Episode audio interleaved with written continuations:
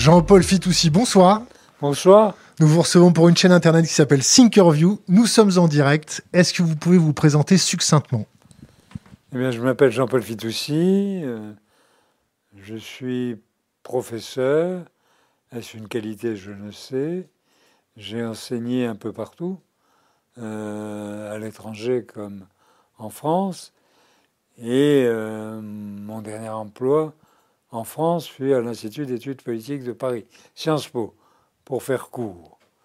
J'ai beaucoup travaillé, j'ai fait beaucoup de recherches, j'ai beaucoup travaillé avec Stiglitz euh, et Phelps. Phelps, qui est un autre prix Nobel, et où je travaillais sur la théorie structuraliste du chômage, avec Stiglitz sur la mesure. Vous avez fait un petit passage à l'OFCE Un petit passage. 89 à 2010 euh, Oui, 21, 21 ans. C'est quoi l'OFCE L'OFCE, c'est un centre qu'a créé Jean-Marcel Jeannet, qui en fut le premier président, à qui j'ai succédé. Euh, et j'y suis resté 21 ans comme président. C'est un centre indépendant qui est indépendant, je dois le dire, euh, parce que je n'ai pas tellement euh, de lieu de me réjouir de la presse, de l'état de la presse aujourd'hui, euh, qui tient son indépendance de son impact sur les médias. en réalité, les, les gouvernements ont essayé de lui couper son budget parce que le FCE est impertinent. Je pensais son métier comme devant être impertinent. Et, finalement, moi, je leur disais, vous pouvez couper le, euh, votre métier. Demain, je fais une conférence de presse. Simple. Et, rien ne se passait. J'ai gardé euh, le budget euh, que je souhaitais. Donc, ils ont joué le jeu. Donc, on va voir ce soir si vous avez la pertinence de l'impertinent.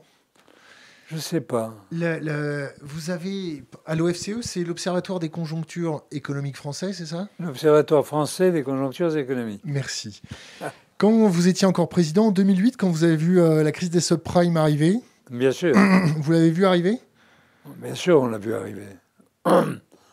On l'a vu arriver en raison de la dichotomie qu'il y avait entre l'activité économique et l'extraordinaire montée des bourses et du prix de l'immobilier en certains pays. Donc on se disait, un arbre ne monte pas au ciel, donc ça va s'arrêter. Je me souviens qu'aucun de mes amis ne m'a cru. Est-ce que vous avez vu euh, aussi le, le Ribor et le Ribor trafiquer Non. J'en ai entendu parler, mais pour vous dire franchement, hein, je ne l'ai pas vu. Du tout? Non. D'accord.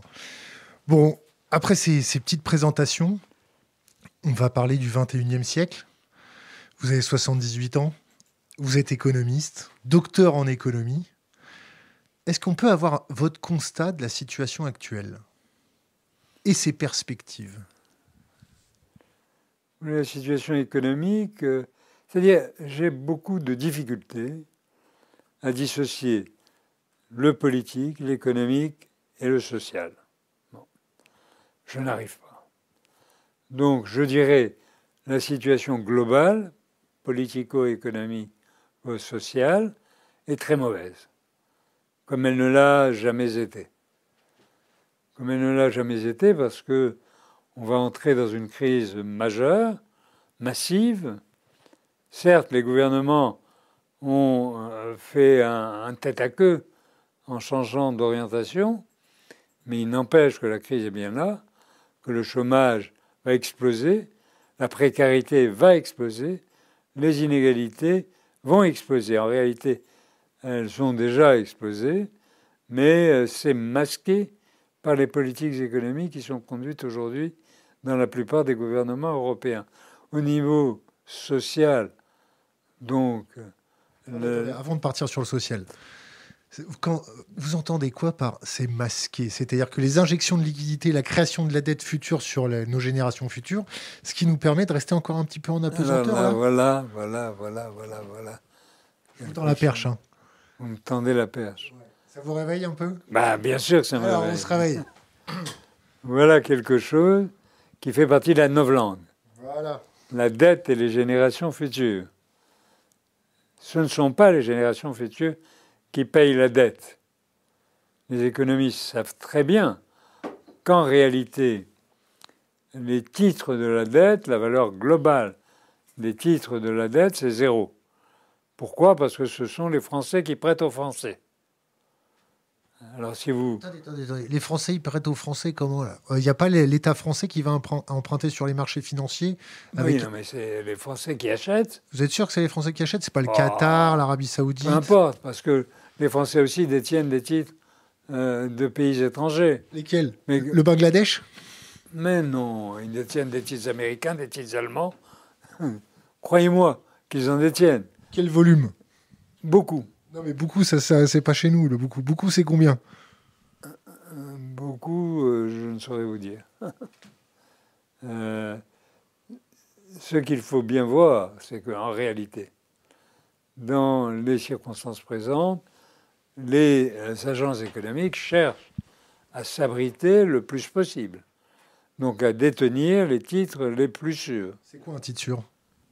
C'est un titre dont le, la valeur en capital ne va pas s'effondrer. Et ce titre sûr, pour l'instant, le titre le plus sûr, a, parce qu'il est le plus sûr, un rendement négatif. En d'autres termes, son taux le taux d'intérêt qui lui est associé est nul ou négatif. C'est le cas de l'Allemagne. C'est même en un sens le cas de la France. Ce n'est plus le cas des États-Unis parce que les États-Unis sont repartis, étaient repartis avant le Covid dans un cycle de croissance qui avait échappé aux Européens. Un cycle de croissance pour 10 dollars d'injectés de dette égale 1 dollar de PIB, c'est ça? Bah, Écoutez, tout dépend ce qu'on fait avec les, 10 dollars de dette. Non, mais on est d'accord sur les chiffres. J'injecte 10, j'en récupère 1. Ça dépend à quelle époque vous raisonnez. L'année dernière. Donc si vous injectez l'année dernière 10, vous en récoltez 1 cette année, mais il se peut que si vous comptez sur 10 ans, vous en récoltez 10. Inch'Allah. Ou, ou plus. Inch'Allah. Ou plus. Oui. Ou plus. Ça a fonctionné comme ça, si vous voulez. Le problème, c'est. Non, pas à mon époque. Ça a toujours fonctionné comme ça. Une économie fondée sur la dette et qui a pourtant le meilleur taux de croissance du monde, ce sont les États-Unis. Mais qu'on se mette bien d'accord, le taux de croissance, c'est un taux de croissance réel, un taux de croissance fictif C'est quoi? C'est une appréciation à la louche C'est quoi? Quand, quand, je, quand je mets, par exemple, la prostitution dans le, chiffrage du PIB ou le commerce ben, Malheureusement, vous ne le mettez pas. Ah, si, si, si, en France. Non, non, non. En Espagne. En il, y a certains, il y a certains pays qui ont souhaité que l'on puisse mettre, y compris le commerce de la drogue, dans le PIB. Mais pour l'instant, ce n'est pas fait. Les conventions internationales ne le permettent pas. Vous ne mettez pas le chiffre de la prostitution. Vous ne mettez pas le, le, chiffre du crime. Par contre, vous mettez dans le PIB tout ce qui est fait pour limiter la violence. Par exemple, les gardes du corps. Par exemple, la protection des logements. Bon, donc ça, ça fait augmenter le PIB. Ce qui fait dire que l'augmentation du PIB n'est pas nécessairement quelque chose de positif, puisque un surcroît de violence dans la société fait augmenter le PIB. Un surcroît d'accidents dans la société fait augmenter le PIB.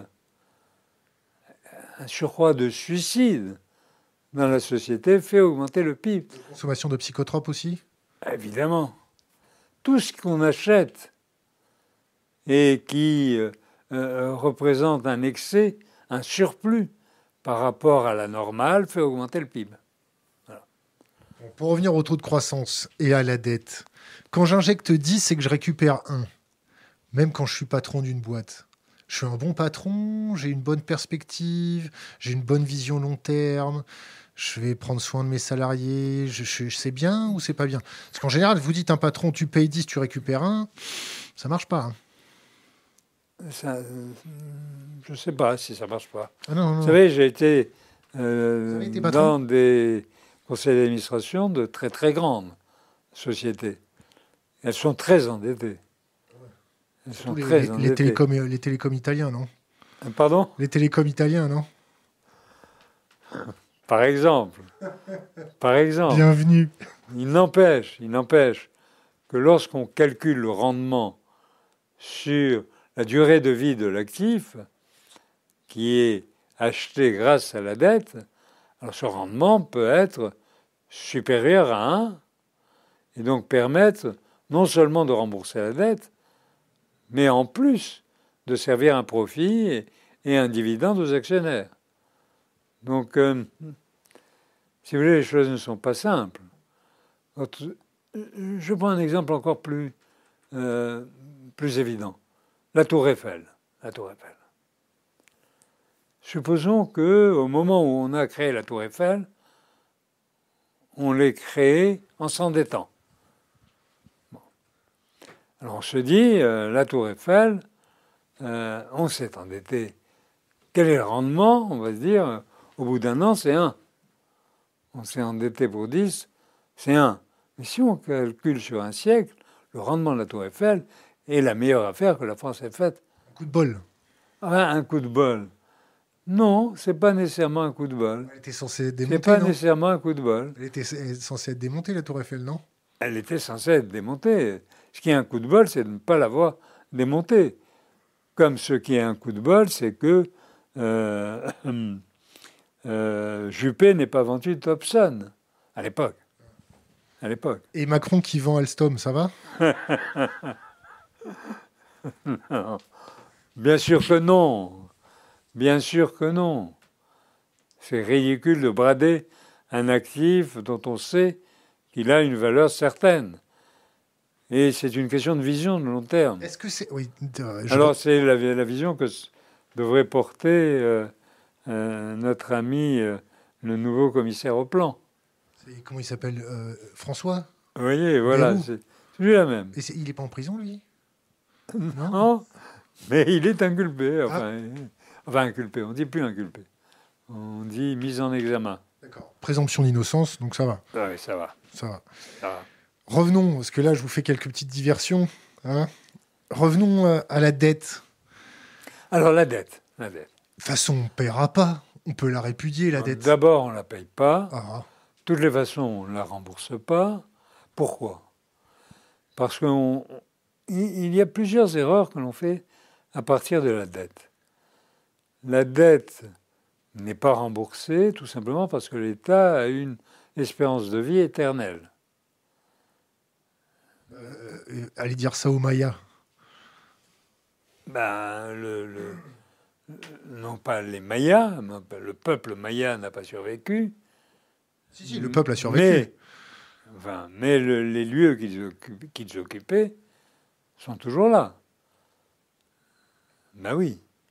Si euh, Hitler avait gagné la guerre, l'Europe n'aurait pas été détruite. Par, par- parlez pas de malheur. Ah non, je, je vous dis les, les choses de la façon la plus pédagogique qui soit. Donc un État ne disparaît pas en principe. Il y en a quelques-uns qui vont disparaître Lesquels? Du fait de la colonisation, du fait de, des guerres euh, fréquemment tribales et, et du fait des guerres de colonisation euh, conduites dans le passé. Donc, si, si je vous comprends bien. Mais l'État, lui, va demeurer. La France existe depuis 1500 ans, et on ne pense pas que dans 1500 ans, elle aura disparu. elle aura peut-être changé de visage. Le programme des télévisions de 20 heures aura peut-être changé. Peut-être pas eu la télévision non plus. hein. Mais, mais la France existera encore. Est-ce qu'un État fait faillite? Un État peut faire faillite quand il emprunte, quand il emprunte en une monnaie qu'il ne, ne crée pas lui-même. Quand il emprunte en devise étrangère. L'euro, c'est une devise étrangère ou pas? Ben, L'euro, c'est une monnaie sur laquelle aucun État n'a un contrôle. Aucun État européen n'a un contrôle. Donc c'est comme une devise étrangère. C'est comme une devise étrangère. C'est Vous ballot. ne pouvez pas la créer, vous n'avez pas de contrôle. C'est ballot, non? Donc on peut faire faillite avec l'euro. On peut faire faillite avec l'euro, bien sûr. La Grèce a failli faire faillite avec l'euro. Donc, là, on va parler un peu plus technique, on est d'accord. Là, vous êtes en train de me conseiller de parier sur la signature de la France pour faire, par exemple, de l'assurance vie. Parce que comme la France ne fera jamais défaut, je peux prendre de l'assurance vie, on est d'accord? Bien sûr, À fond. bien sûr, Ah ouais. à fond. Et en plus, je vous dis, quand je vous dis C'est un conseil qui n'a pas but de faire de ne fait l'investissement. jamais défaut, et quand je vous dis qu'elle vit euh, éternellement, pourquoi est-ce que je prends le, le problème de ce point de vue-là? C'est parce que nous, vous et moi, on a une espérance de vie limitée. Surtout Donc, vous, euh. Donc la veille de notre mort, personne ne va nous prêter. Et même à quelque distance de notre mort, personne ne va nous prêter. Mais l'État, non. L'État peut emprunter à n'importe quelle époque et rembourser en empruntant de nouveau. Il remboursera toujours la dette, mais avec de nouveaux emprunts. Et il trouvera toujours quelqu'un pour lui prêter. Avec des agences de notation qui vont. mais qui si vont les agences de notation l'embêtent, ils créent la monnaie pour rembourser. Ah Non, mais non, mais on est dans l'euro, là. Ça tient plus la route, votre raisonnement. Ah oui. Dans Hein l'euro, dans l'euro, non.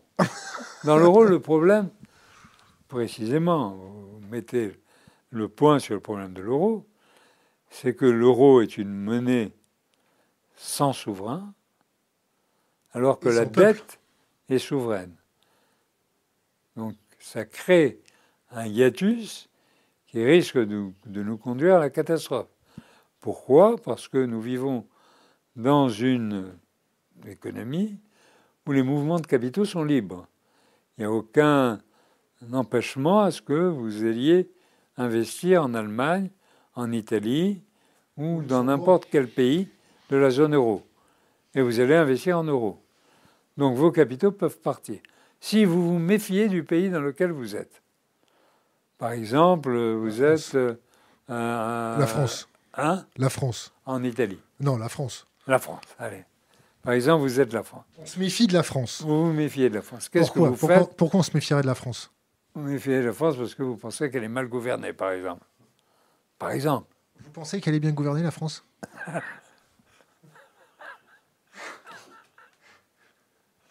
N'essayez pas de me faire dire ce que vous avez envie de dire vous-même. On n'apprend pas un vieux singe à faire la grimace, c'est sûr. D'accord Je ne dis pas ça. Je ne dis pas ça. Vous Euh, avez encore des copains au gouvernement, c'est ça? Pardon? Vous avez encore des copains au gouvernement? Non, c'est pas une question de copinage. C'est une question d'appréciation des politiques qui sont conduites. Alors, il y a des politiques que je n'apprécie pas. Eh Lesquels ben, eh ben, la politique de euh, réforme des retraites, la politique de réforme de l'indemnisation du chômage, la politique de réforme du Code du travail. Et il y a des euh, aspects de la politique que j'apprécie, comme la politique européenne. Enfin, Avec la Grèce, avec la Grèce. les tentatives du président de faire quelque chose de l'Europe, qui pour l'instant n'est rien. Donc revenons à nos moutons. Revenons à nos moutons. qui- La France. La France. On n'a pas confiance, donc Donc, je- on n'a pas confiance dans la France. Je me dis, je ne vais pas détenir un titre sur la dette française. Donc, je vais essayer d'acheter de la dette allemande. Donc, je prends mes comptes épargne, je les amène en Allemagne et j'achète de la dette allemande. Qu'est-ce qui se passe? La masse monétaire française baisse la masse monétaire allemande augmente. Alors le fait que la masse monétaire française baisse fait augmenter le taux d'intérêt en France, alors qu'il le fait baisser en Allemagne. Et on appelle ça le spread. Donc il va se créer un, différentiel de taux d'intérêt entre la France et l'Allemagne. C'est un peu technique tout ça. Non, non, ça va, on a une communauté qui est relativement affûtée là-dessus. Entre, la France, entre la France et l'Allemagne, qui fera payer des intérêts de plus en plus élevés sur la dette française, au point qu'elle pourrait être en faillite. Lorsque la Grèce n'a pu emprunter qu'à 20%, elle était sur le bord de la faillite. Il a fallu que l'Europe, le FMI, avec leur, leur affection, leur affection pour les populations, viennent à son secours. Le viennent à son secours et réduisent l'espérance de vie des enfants grecs. Bon.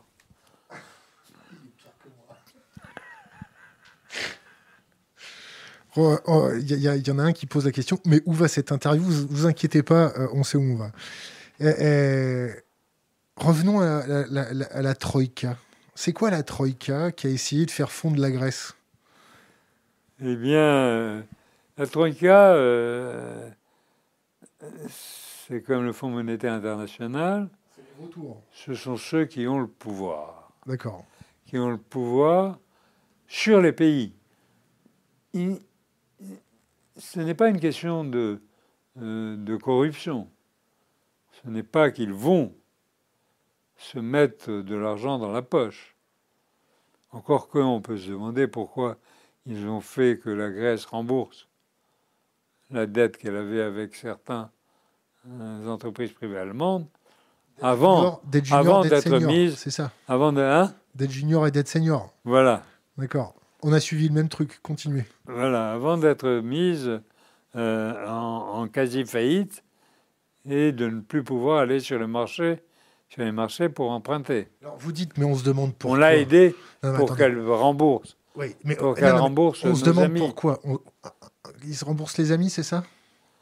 Rembourser les amis, rembourser les entreprises du pays. Du pays. Est-ce que c'est rembourser les amis, ça? Est-ce qu'il est y avait des entreprises du pays qui étaient un petit peu détenues par des entreprises à nous? Est-ce qu'on a renfloué les banques grecques pour éviter que les banques françaises se vautrent lamentablement? On a renfloué les banques grèces, on a renfloué la Grèce pour éviter, un, que les banques allemandes chutent, deux, que les banques françaises chutent aussi. Moins que les banques allemandes, parce que les banques allemandes étaient les plus atteintes vis-à-vis de la Grèce.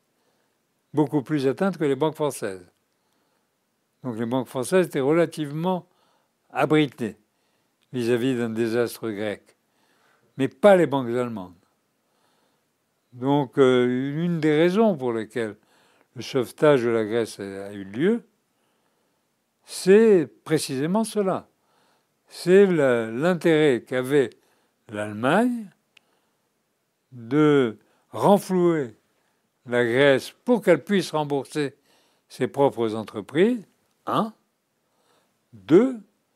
Une fois la Grèce redevenue solvable, entre guillemets, avec une population appauvrie, euh, précarisée, euh, une espérance de vie réduite, etc. Donc, euh, ce qu'a fait l'Allemagne, elle a racheté les aéroports grecs qui est le pays dont on sait que le tourisme est, le plus important de l'ensemble des pays euh, européens, en proportion. En proportion. Donc euh, c'est une bonne affaire d'acheter les aéroports vous en conviendrez. Et puis elle achetait des îles grecques. les entreprises allemandes, pas l'État allemand, les entreprises allemandes ont acheté les aéroports grecs. Ça, j'estime que c'est de la braderie. La braquage, Un braquage. Oui, c'est un braquage, c'est la braderie. Et c'est scandaleux parce que ça appauvrit la Grèce bien davantage que la dette à laquelle on renonce. Pourquoi? Parce que la valeur de ces biens cédés est beaucoup plus importante que la valeur de la dette de la Grèce. L'erreur que l'on fait, là je reviens à mes travaux avec Stiglitz, l'erreur que l'on fait, c'est l'erreur de considérer que la richesse se mesure par la dette. C'est pas vrai. La richesse se mesure par le patrimoine.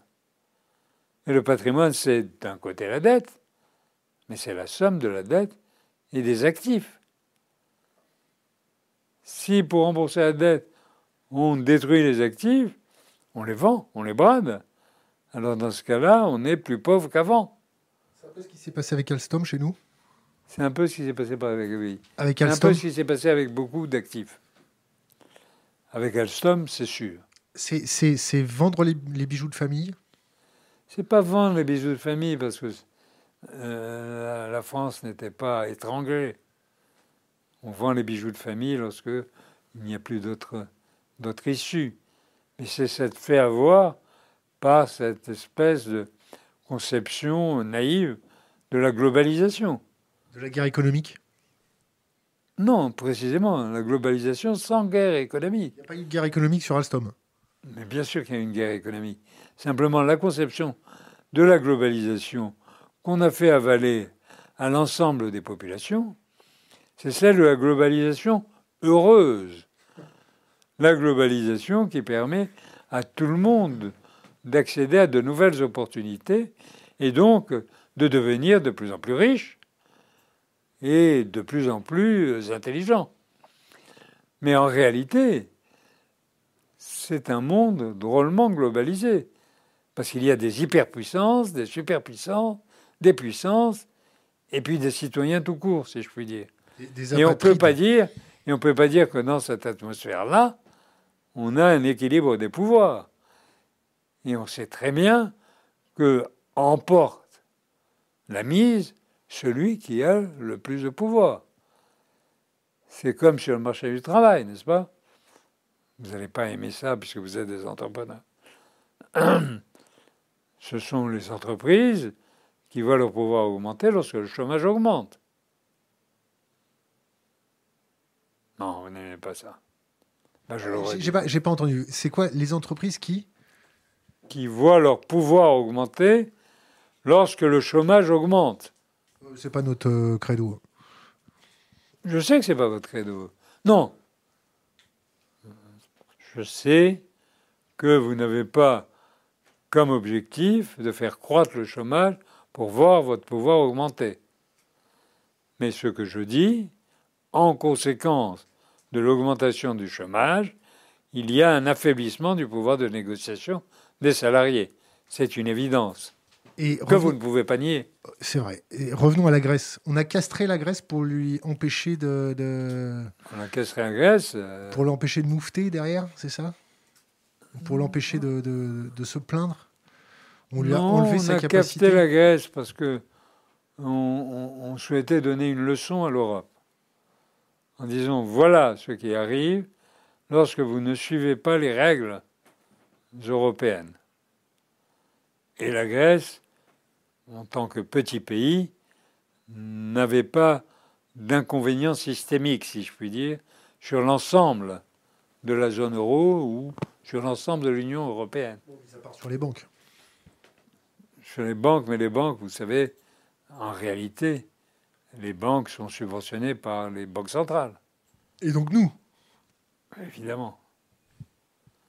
Évidemment, c'est le contribuable, in fine, qui subventionne les banques. Ce ne sont pas les banques qui subventionnent le, le contribuable. Donc si une banque va mal, on a fait l'expérience De Lehman ouais. On a fait l'expérience de Lehman Brothers, on s'est aperçu que c'était une catastrophe inouïe, mondiale, une banque, une banque. Ça a été une catastrophe mondiale, on a dit plus jamais ça, donc maintenant on ne laissera plus jamais une banque faire faillite. On viendra sur ce coup, de deux façons, soit en la renflouant, soit en la nationalisant. Mais c'est la même chose. Ou soit en changeant les lois. Comment changer les lois si elles sont en faillite Si elles n'ont pas de quoi payer euh, les euh, déposants On a beau changer la loi, euh, ça ne changera pas cet aspect-là des choses. Il faut bien qu'on leur donne de l'argent pour qu'elles remboursent les déposants. La Troïka, revenons à la Troïka. Ils sont élus, ils sont pas élus. C'est quoi ces gens-là? Vous venez au problème de la démocratie, c'est ça? Alors, si vous voulez, le, le Fonds monétaire international n'est pas élu, les institutions européennes ne sont pas élues, donc vous avez euh, un, un, problème démocratique évident, un déficit démocratique. On pourra vous dire que les institutions européennes sont nommées par des personnes élues. Les conseils, les chefs d'État, euh, mais elles sont nommées, ils sont nommés à l'unanimité. Donc, euh, si vous avez la Commission et la Banque centrale qui agissent sur un pays, eh bien, c'est comme un déni de démocratie. Parce qu'en principe, ce pays devrait être souverain. Alors on dira, pourquoi il a voulu s'unir avec les autres pays et accepter la loi de l'Union euh, Peut-être parce qu'il n'imaginait pas que la loi de l'Union allait stagner. L'Europe, jusqu'à présent, était faite par petits pas. Un pas conduisait à un autre. Lorsqu'on a fait la monnaie unique, on s'est dit, le ministère des Finances va suivre. Le ministère des Finances n'a jamais suivi. Donc on s'est trouvé dans un système profondément déséquilibré, un système qui a affaibli l'Europe au point d'en faire le ventre mou de la globalisation. On fait quoi? On sort de l'Europe On fait un Frexit? Mais non. Pourquoi on fait, on fait quand, je vous fait une Europe fédérale. Non mais d'accord. Écoutez, moi je critique l'Europe telle qu'elle est. Je ne vais pas critiquer l'Europe telle qu'elle aurait pu être. Je critique l'Europe telle qu'elle est. Donc l'Europe telle qu'elle est est mal construite. Il y a des défauts de construction. Bon, ça arrive, hein on peut se tromper. Dans un immeuble, lorsqu'il y a des défauts de construction, on répare ces défauts de construction. on ne laisse pas l'immeuble s'effondrer. Non, mais on n'est pas en Italie, on est d'accord. Mais Pardon? on n'est pas en Italie, on est d'accord. Mais quand, quand, on voit, quand on voit que structurellement parlant, ça va être très, très, très, très long à résoudre. On fait quoi? On continue de rester au soleil ou on arrête et on recommence sur des bases plus saines? Ou est-ce que ce système est inextricable? Oui, oui. On peut dire ça. Moi, je crois qu'on a euh, une alternative, bah, soit d'aller vers la fédération, mais il faut le faire vite. C'est quoi vite? C'est demain. Et vous savez, c'est pas, on n'a pas besoin de créer d'emblée une fédération. Il suffit de créer une autorité budgétaire commune. Ça suffit. Si on crée une autorité budgétaire commune, et on peut la créer, on n'est pas très loin de pouvoir créer une autorité budgétaire commune, on est déjà dans une fédération. N'oubliez pas qu'il existe des institutions fédérales en Europe. La Banque Centrale Européenne, la Cour de justice européenne et la, euh, le commissaire à la concurrence de, de l'Europe, qui a le pouvoir exécutif, législatif et judiciaire. Donc ce sont des instances fédérales. Donc on a créé une instance fédérale avec la monnaie, on peut créer une instance fédérale avec le budget. Qu'est-ce qui empêche? Qu'est-ce qui est plus important, la monnaie ou le budget? Personne n'est capable de vous répondre à cette question. La monnaie, c'est l'attribut majeur de la souveraineté du prince. Et pourtant, on a commencé par fédéraliser la monnaie. Donc on peut aller dans cette direction-là, ou si on n'arrive pas à aller dans cette direction-là, si on n'arrive pas à récupérer la souveraineté que nous avons perdue, et qui nous empêche de conduire les politiques que nous souhaitons conduire, alors on reprend nos billes. Parce qu'on a besoin d'une souveraineté. C'est quoi on reprend nos billes? C'est-à-dire la souveraineté redevient nationale. Donc on sort de l'Europe? On ne sort pas de l'Europe, on restera dans l'Europe. Mais on, sort de la zone euro. Point. Point bas. C'est possible ça? On n'y était pas avant. C'est possible de, maintenant de faire euh, marche arrière? De faire, On ne pourra euh, pas? On pourra pas. Je dis pas pourquoi pas? Ah, pourquoi pas? Je ne dis pas que ce sera euh, une promenade. Je ne dis pas que ce sera facile. Mais ce n'est pas impossible. Pourquoi serait-ce impossible? Je, je, prends un exemple à dessin. Simple. Supposons qu'un pays ait un programme de développement formidable et qui dit j'en ai marre de ces contraintes européennes. Je sors de l'Europe, je mets en œuvre mon programme de développement, je me développe comme je le pensais, je vais être le pays le plus puissant d'Europe. L'Allemagne, quoi. Pourquoi voulez-vous qu'il m'arrive malheur?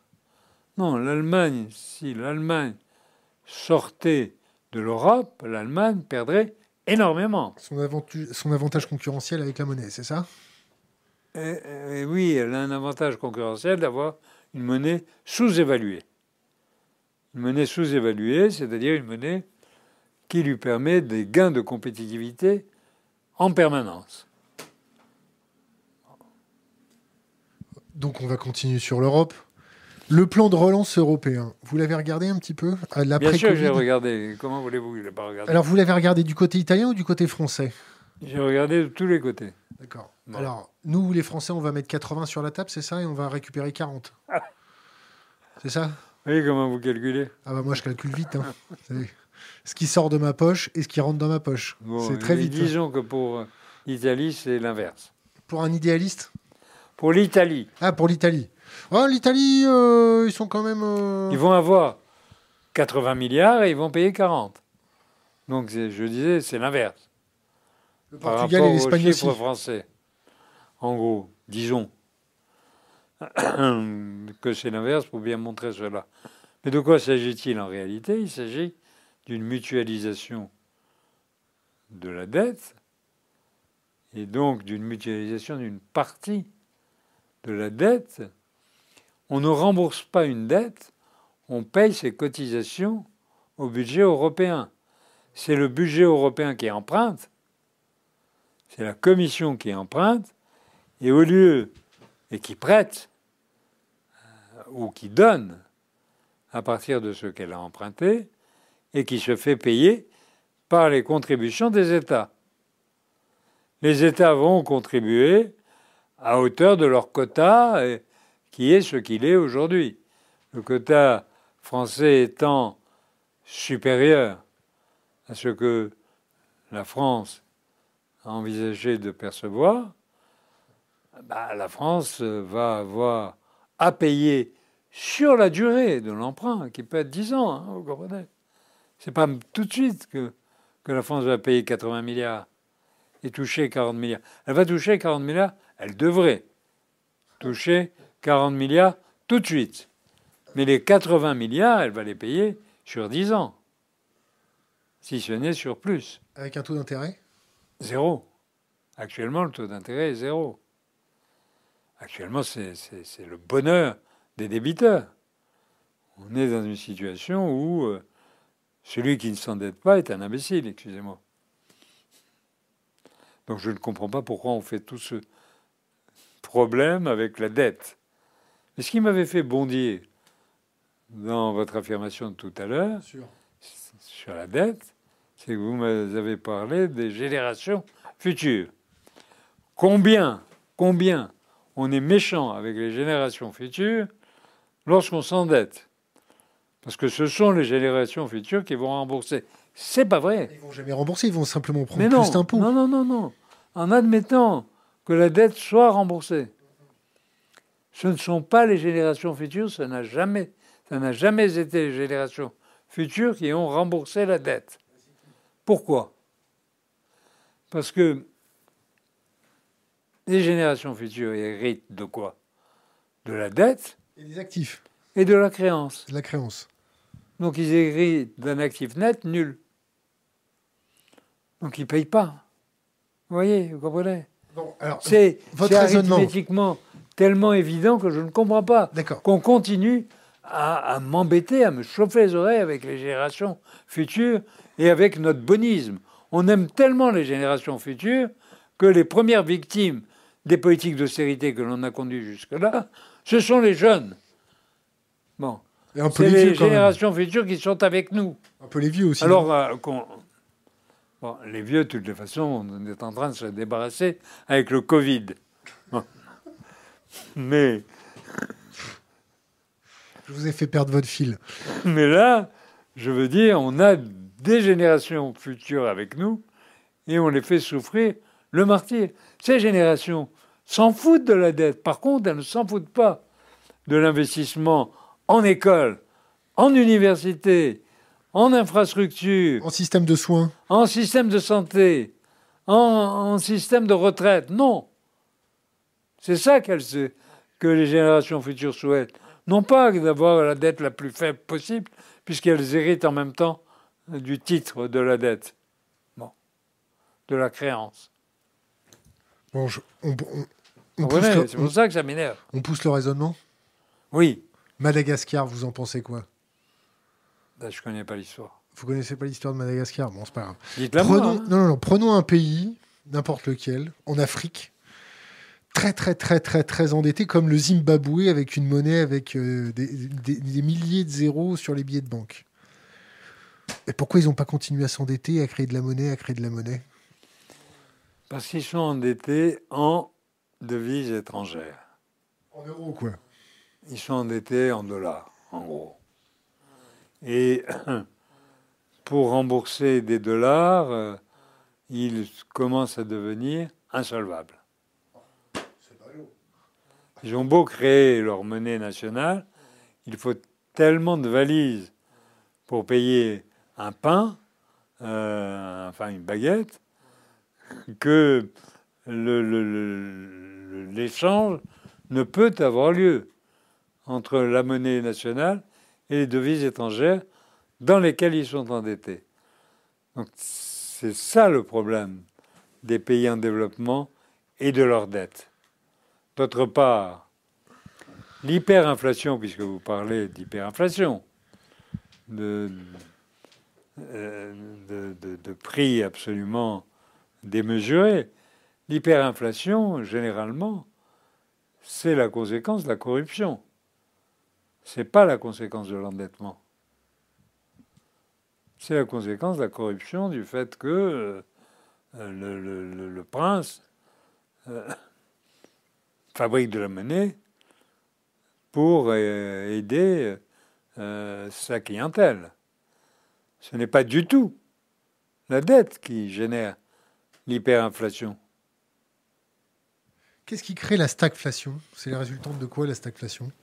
La stagflation, c'est une circonstance qu'on a connue une fois, euh, dans laquelle on a simultanément une aggravation du chômage et de l'inflation. On n'y est pas, hein, franchement, on n'y est pas. Pas tout de suite. Actuellement, on a la trouille d'avoir une déflation. Vous comprenez? Et on a du chômage, une aggravation du chômage, c'est sûr. Mais on a la trouille d'avoir une déflation, pas une inflation. La stagflation, c'était les années 70. Et il était normal qu'on ait cette stagflation parce que le prix des matières premières avait été multiplié par. euh, du pétrole, avait été multiplié par 6. Donc, euh, comme le pétrole est importé, ça fait augmenter tous les fabrications, tous les produits qui utilisent le pétrole dans leur fabrication, et donc euh, tous les prix.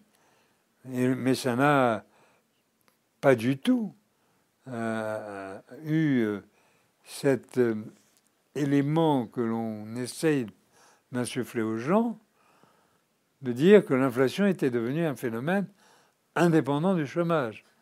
Parce qu'à ce moment-là, on avait construit une théorie en disant, bah, vous voyez, la stagflation montre que n'importe quel taux d'inflation est compatible avec un taux de chômage donné. C'est pas vrai. C'est pas vrai. On le voit bien depuis, quand le chômage augmente, le taux d'inflation baisse. Là, c'était un phénomène exogène qui est une augmentation du prix du pétrole due à une augmentation du pouvoir de négociation des pays producteurs de pétrole. Ils se sont dit, on ne va pas se laisser avoir, on va se mettre ensemble, on va les faire chanter.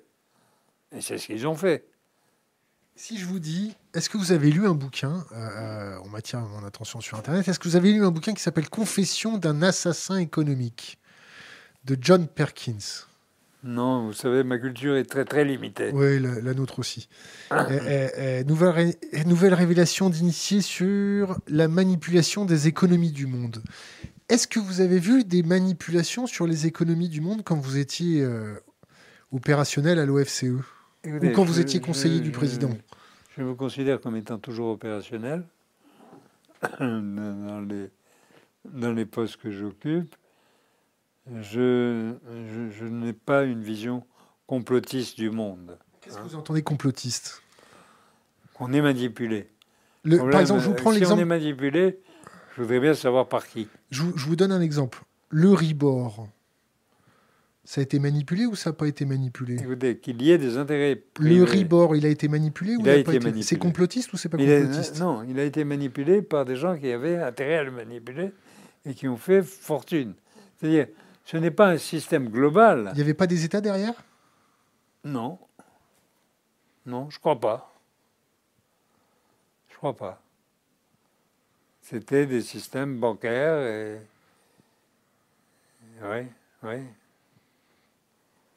Vous, vous pensez qu'il y avait des États derrière? Euh, Je, je pense rien du tout, je pose des questions. Bon, c'est sorti six ans après, mais on a vu que le Ribor et le Ribor Bah, étaient c'est beau manipulés, non? sorti six ans après, tant que j'ai pas vu, j'ai pas vu. Donc je veux dire, je peux dire tout ce que vous voulez six ans après. Simplement, je me méfie de cette vision complotiste. Alors, je, je- on reprend. on est manipulé. D'accord. On stop, est manipulé. Stop, stop, on n'est pas manipulé dans le cadre d'un système L'Argentine, l'Argentine global. et les fonds vautours, c'était quoi? L'Argentine, c'était manipulé je ou connais manipulé? particulièrement bien l'Argentine. C'est vrai? Oui, particulièrement bien l'Argentine. Avant la grande crise argentine, j'avais fait une conférence de presse à Buenos Aires où je disais vous allez dans le mur et ça va se passer très vite. Bon. Le gouvernement argentin a interdit aux journaux de reproduire mes propos. Deux mois après, l'Arge- l'Argentine était dans la plus grave crise de son existence. Donc maintenant, ce qui se passe, c'est que cette crise n'est pas purgée. Elle n'est pas, Est-ce qu'il y a il y a des intérêts extérieurs derrière ou pas, non? Elle n'est pas terminée. Il y a, il y a, et, et là je participe à tout un courant avec des économistes internationaux et notamment Stiglitz pour essayer de sauver l'Argentine. Et pour essayer de sauver l'Argentine, euh, il, il nous faut absolument persuader ces fonds qui veulent être remboursés euh, au, au- dollar le dollar, vous voyez C'est-à-dire qu'ils ne veulent faire aucune concession à leurs créances sur l'Argentine.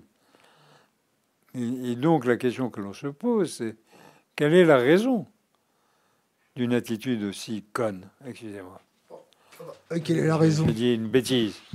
Alors, Quelle est la raison? Parce que, si vous voulez, il y a un modèle dans, en économie auquel je crois, c'est le modèle proie-prédateur.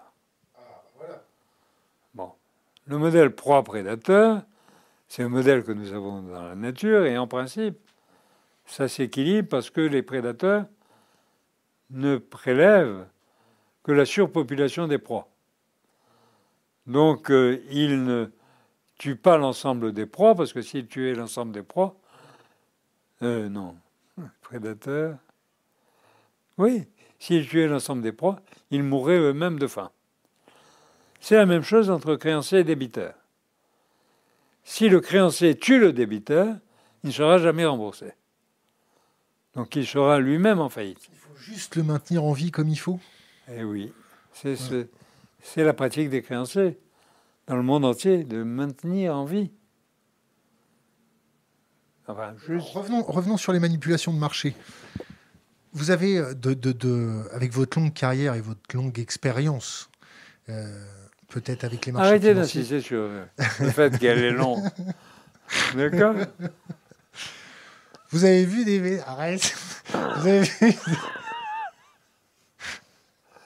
Vous avez vu des manipulations sur les marchés financiers ou pas? Est-ce que j'ai vu des manipulations sur les marchés Oui, bien sûr que j'ai vu des manipulations sur les marchés. Mais les manipulations sur les marchés euh, sont essentiellement des manipulations sur les marchés de change. Et de matières premières, hein, de temps en temps, non? Sur les marchés de matières premières, sur les marchés de change. Et euh, ce sont des manipulations ou euh, qui ont un objectif tout à fait précis. Pour ce qui concerne les marchés de matières premières, c'est pour permettre au prix d'augmenter ou au contraire au prix de s'effondrer, selon les pays qui s'adonnent à la manipulation. Pour les manipulations sur les marchés de champ, c'est pour permettre au pays de gagner en compétitivité. On a reproché euh, au Japon d'avoir fait son développement sur une monnaie sous-évaluée. Et on reproche aujourd'hui à la Chine de faire la même chose. Donc on dit la Chine manipule le marché. Mais le, problème, vous, vous, êtes en capacité de manipuler, prenons l'exemple de la Chine, le marché d'échange, que parce que vous avez une arme. Et l'arme de la Chine, c'est quoi?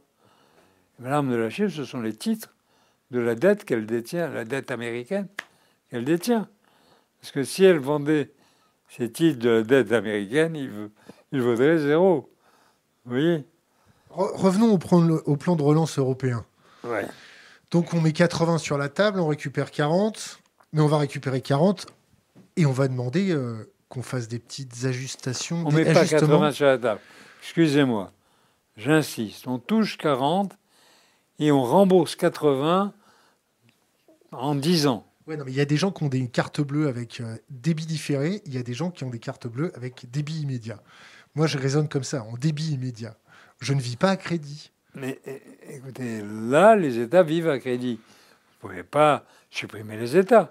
Non, mais d'accord, laissez-moi terminer. Ils vivent pas comme vous. D'accord. Donc là, là, je vais, je vais cotiser 80 je vais cotiser 80 milliards. En gros, je vais cotiser 40 milliards. On est d'accord. Je cotise 40 milliards. Net. Net. Et derrière, on va me demander de tailler dans mes retraites. C'est bien, c'est pas bien?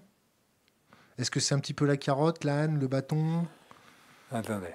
Allez, dites-moi. Vous, vous faites que le temps redevienne un point. Or, le temps est une flèche. Un vecteur. Non. Le temps est une flèche, cela signifie que, en réalité, d'ici dix ans, vous ne savez pas où sera conduite l'économie du fait des investissements qui auront été faits avec cet argent qui aura été immédiatement disponible grâce euh, au plan européen. Il se peut que les économies européennes deviennent beaucoup plus productives. Elle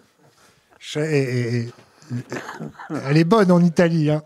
Ça envoie sec. Hein. N'oubliez pas que l'Italie est le deuxième pays industriel d'Europe. Hein. Oui, oui, oui. oui surtout le Nord, quoi. N'oubliez pas ça. Et n'oubliez pas que c'est un pays où le luxe euh, est une industrie très, très florissante. Et où la qualité de vie est exceptionnelle.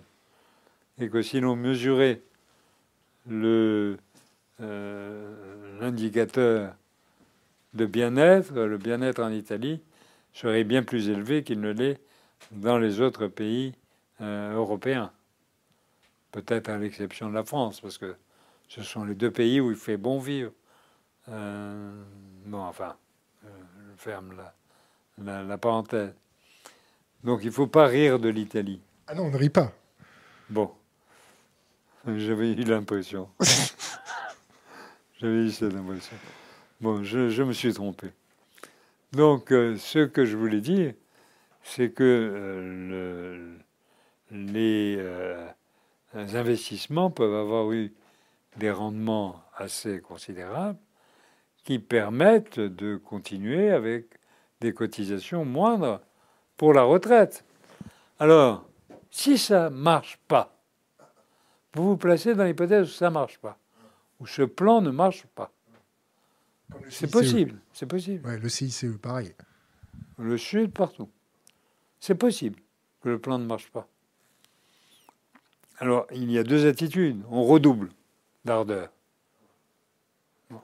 Un replan de relance. On On redouble. re- relance. On redouble, D'accord. comme aux États-Unis. Les Qui sont- États-Unis, Qui sont ils- propriétaires de leur monnaie. ils redoublent. D'accord. Ben oui, ils sont propriétaires de leur monnaie. Bon. C'est euh, ce que je vous disais tout à l'heure. nous, on l'a un Nous, peu. de- en tant que Français, on, On l'a dans l'os. Aucun de nos pays ne sont n'est propriétaire de la monnaie. Mais on pourrait l'être si on faisait une fédération. Mais- C'est la seule question. Alors, Mais je comprends pas. Et je vous coupe un peu, je, je suis désolé. Mais il y a, sur certains euros, il y a des euros allemands, il y a des euros français. Mais non. Pas du tout. non. Pas du tout. Mais il y a ce que l'on appelle des taux de change internes qui ne sont pas- qui n'existent pas. Ce sont des constructions euh, arithmétiques. C'est juste euh, le taux de change corrigé du rapport de prix. Et on obtient à partir de là le taux de change interne, le taux de change réel interne, et qui mesure la compétitivité du pays. Donc si dans un pays les prix augmentent moins vite que dans un autre, eh bien ce pays gagne en compétitivité. C'est comme si sa monnaie dévaluait. Donc il a ce que l'on appelle, il bénéficie de ce que l'on appelle une dévaluation interne. Et l'Allemagne, c'est le champion des dévaluations internes. C'est la raison pour, laquelle l'Allemagne a euh, un excédent considérable.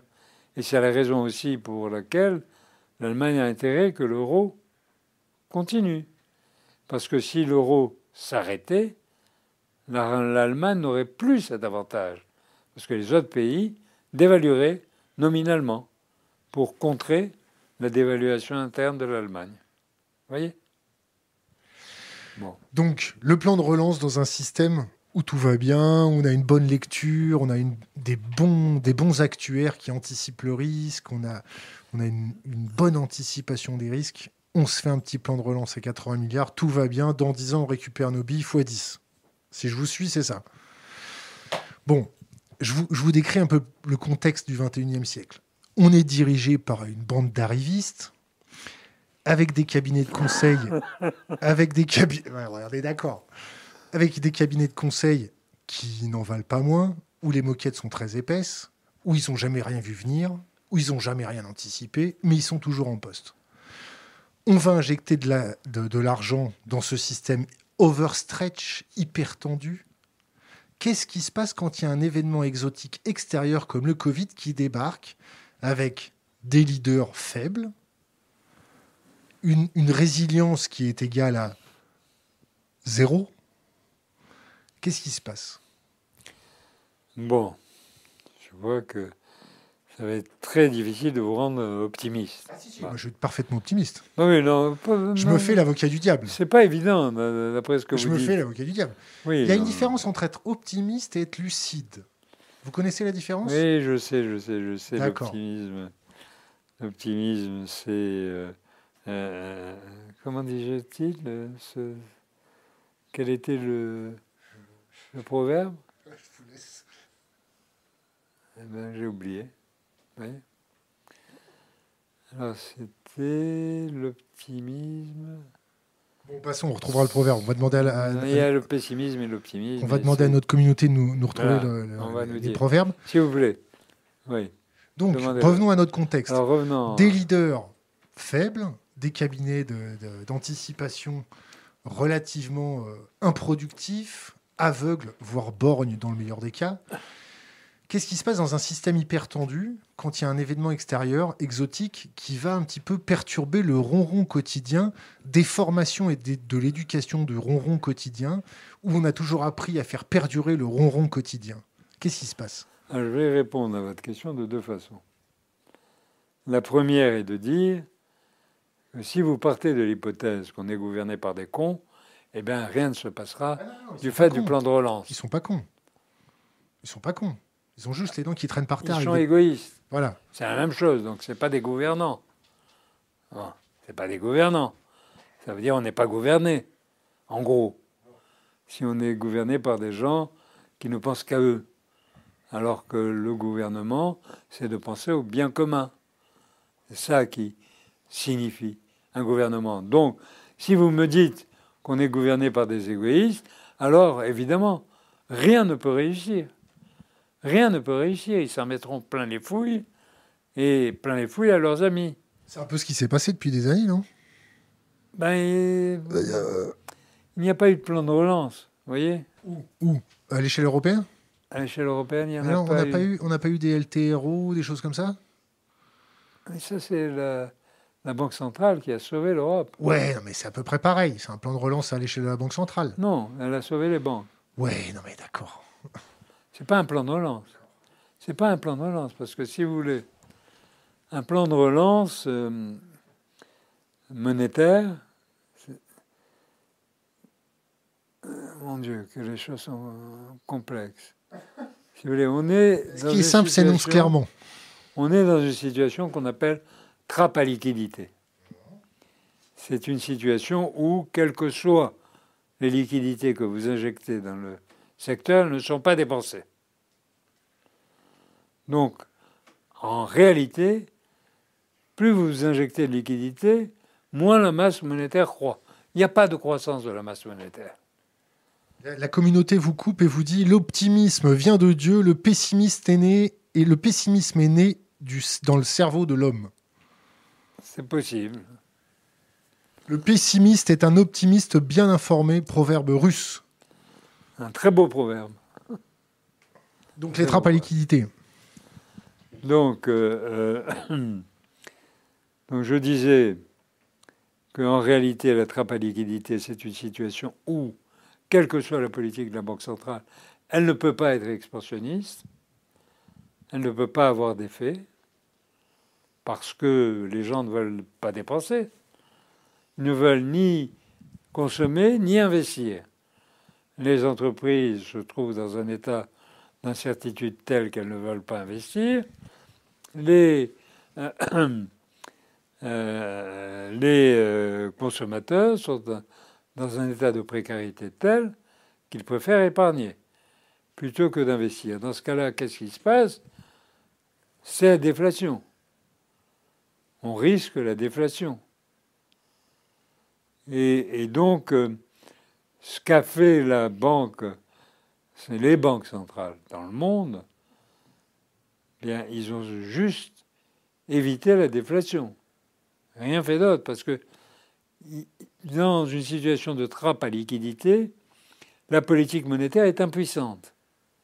Elle est totalement impuissante. Alors, ce qui est au contraire dans une situation de trappe à liquidité très puissante, c'est la politique budgétaire. Or, la politique budgétaire, c'est celle qui était empêchée avant le Covid. Non, pas avant le Covid, avant le 17 juillet 2020. C'était la politique budgétaire qui était empêchée. Je signale qu'on est en le 10 septembre ou le 11 septembre, je ne sais plus. Oui, le 10. On est le 10 septembre et, que le plan de relance n'a pas vu le début d'un commencement. Hein. C'est des prophéties incantatoires, c'est quoi? C'est du Non, c'est pour vous dire que plus on se presse lentement, moins, plus on se presse lentement, moins on a de chances d'arriver à quelque résultat que ce soit dans une situation dans, dans laquelle on se trouve. Donc, pour revenir, à, on a bloqué la politique budgétaire qui était la seule politique efficace dans un système de trappe à liquidité. Et ce blocage de la politique budgétaire a fait en sorte que rien n'était possible pour combattre le Covid. Alors, affolés, les gouvernements se sont sentis obligés de faire quelque chose. La première chose qu'ils ont faite, c'est de mettre entre parenthèses les règles budgétaires. Attention, de mettre entre parenthèses les règles budgétaires, pas de les supprimer. Ça veut dire qu'elles vont revenir au galop. Et, on, s'est mis un peu en apesanteur, quoi. Pas on, est, on a été un peu en apesanteur. Voilà. J'en profite pour vous couper l'intelligence du pessimiste et la volonté de l'optimiste. Exactement. Euh, et donc, euh, il y a cette euh, Bah, vous m'avez coupé et je, perds le fil de. C'est pas grave. Je vous lance, je vous lance sur quelque chose d'autre. Je vous lance sur quelque chose d'autre. C'est quoi les débats économiques interdits maintenant? C'est sortir de l'euro, sortir de l'Europe, euh, c'est quoi? Non, si vous voulez, ce qui est, ce qui est interdit aujourd'hui, c'est ce que je dis dans mon livre, euh, que vous n'avez pas cité jusqu'à présent. On ne cite pas les livres ici. Euh, eh bien, ce sont des mots simples. Augmentation des salaires. Eh ben, c'est interdit, ça euh, C'est un gros mot, hein, euh, augmentation des salaires. Bon.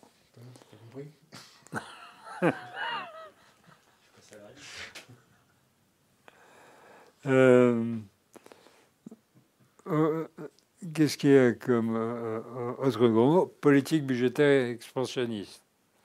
On va en faire un peu, mais très limité dans le temps, comme on l'a fait après la crise financière de 2007-2008. Après, on a toujours. On l'a fait et un an après, on a pris tellement peur qu'on est revenu à une politique d'austérité dingue. Euh, c'est pas trop vrai, ça, quand même, non? Hein? Non, on n'a pas envoyé la planche à liquidité, euh, de la planche à billets euh, au taquet? Non? La planche à billets n'est pas le moyen, encore une fois, n'est pas un moyen de relance lorsque l'économie est dans une croissance négative. Une croissance négative, c'est-à-dire récession, c'est ça? Oui, c'est ça. D'accord. Bah, pourquoi vous appelez pas une récession une récession?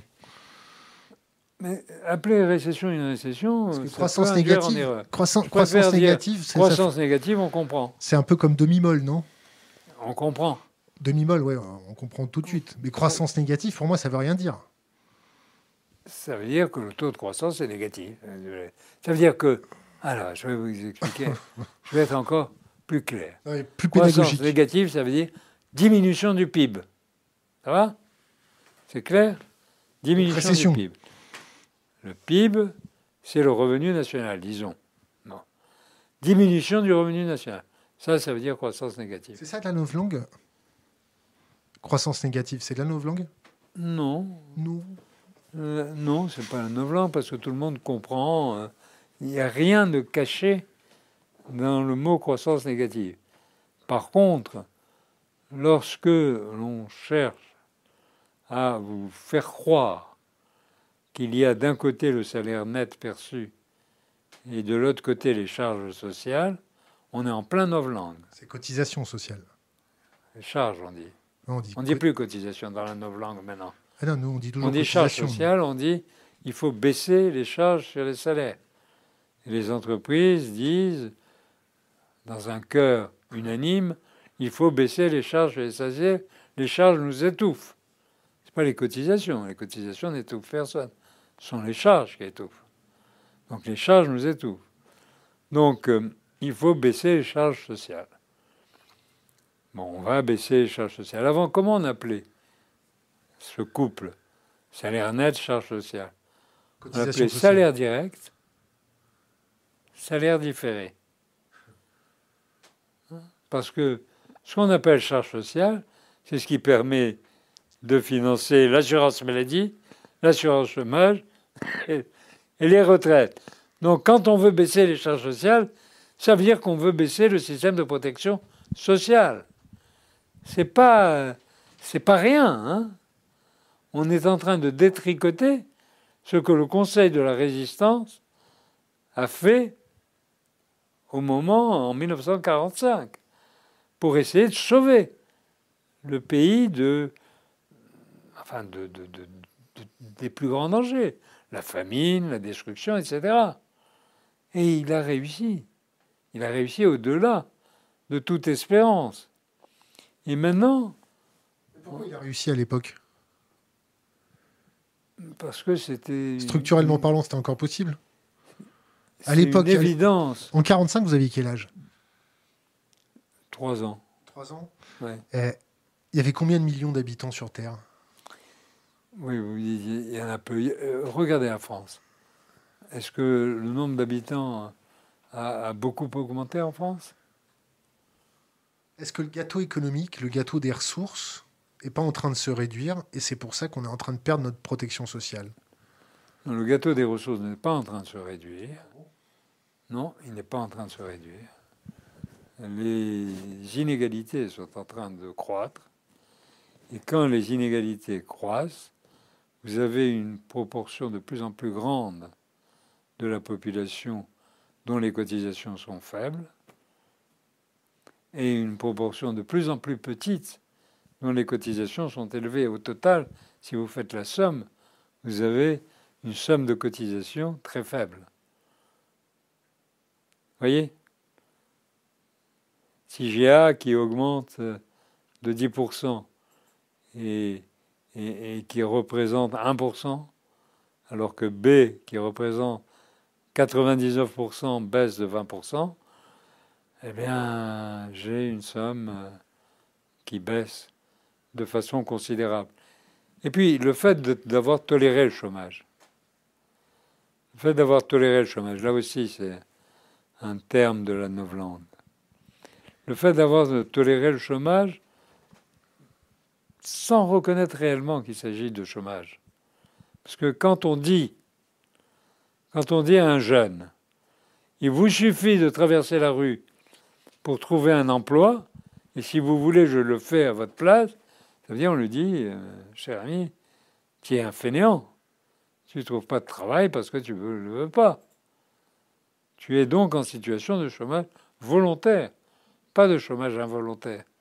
Tu cherches pas, donc tu n'as aucun, aucune chance d'en trouver. Et ça, c'était la thèse d'avant les années 30, qui avait fait dire à un grand économiste américain au nom italien Franco Modigliani, quel beau nom, hein, qui est prix Nobel d'économie, il avait dit, vous savez, la crise des années 30, circuler, il n'y a rien à voir, c'est la conséquence d'une crise de paresse soudaine des populations. Voilà. Et on recommence avec cela. Alors on recommence de deux façons. Une façon euh, un peu trop ouverte en disant traverse et tu trouves. C'est parce que tu ne veux pas traverser que tu ne trouves pas. Ou en disant on va réduire l'indemnisation du chômage. Et réduire l'indemnisation du chômage, ça va forcer les gens à chercher un emploi de façon beaucoup plus active qu'ils ne faisaient avant. Parce que, comme le disait dans les années 30 un Français bien connu qui s'appelait Jacques Rueff, c'est l'assurance chômage qui crée le chômage. Ah, ah ouais. Et on, on en est là. Vous imaginez? On en est là. C'est la raison pour laquelle je dis il y a beaucoup de novlangues, beaucoup de zombies qui se promènent parmi nous. De zombies qui viennent de cette époque-là. Ah non, mais, c'est-à-dire que les zombies ont formé des, jeunes zombies pour, pour faire continuer. Évidemment, parce que ah, les jeunes zombies ne peuvent faire carrière que s'ils adoptent la doctrine zombie. S'ils n'adoptent pas la doctrine zombie, ils ne font pas carrière. Vous comprenez? Donc, quand vous, vous savez, c'est un drame pour un professeur. Quand euh, un professeur qui ne pense absolument pas comme ça, doit donner un sujet de thèse à un étudiant, qu'est-ce qu'il va lui dire? Il va lui donner un sujet de thèse qui va le, casser dans sa carrière future? Donc un sujet de thèse qui est anti-zombie ou un sujet de thèse zombie? Genre le salaire universel? Oui, genre le salaire universel. Ça, ça, ça casse une carrière? Non, parce que le salaire universel, c'est une invention libérale. Donc ça fait bien euh, dans le décor. Essayer de développer le salaire universel, c'est avec euh, les instruments de notre discipline. On a les moyens de faire des modèles mathématiques extraordinairement sophistiqués pour prouver que 1 plus 1 égale 2.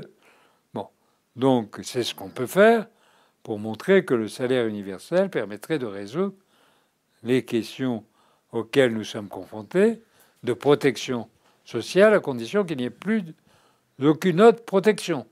Et ça, c'est la thèse libérale. Donc ça, vous pouvez le donner comme sujet. Le salaire universel, le revenu universel. Vous pouvez le donner comme sujet. Bon. Par contre, vous ne pouvez pas donner comme sujet la relance par la demande ou par l'investissement. Vous ne pouvez pas donner comme sujet, eh bien, la Fédération européenne et les politiques économiques qu'elle pourrait conduire. Vous ne pouvez pas donner. Parce que les politiques économiques, c'est pas bien. Ce qu'on aime, nous, dans l'économie zombie, c'est ce qu'on appelle les hands-off policy, c'est-à-dire lever les mains de, de, l'économie. Bon. Toute la dérégulation, tout ça, voilà, la totale. Voilà.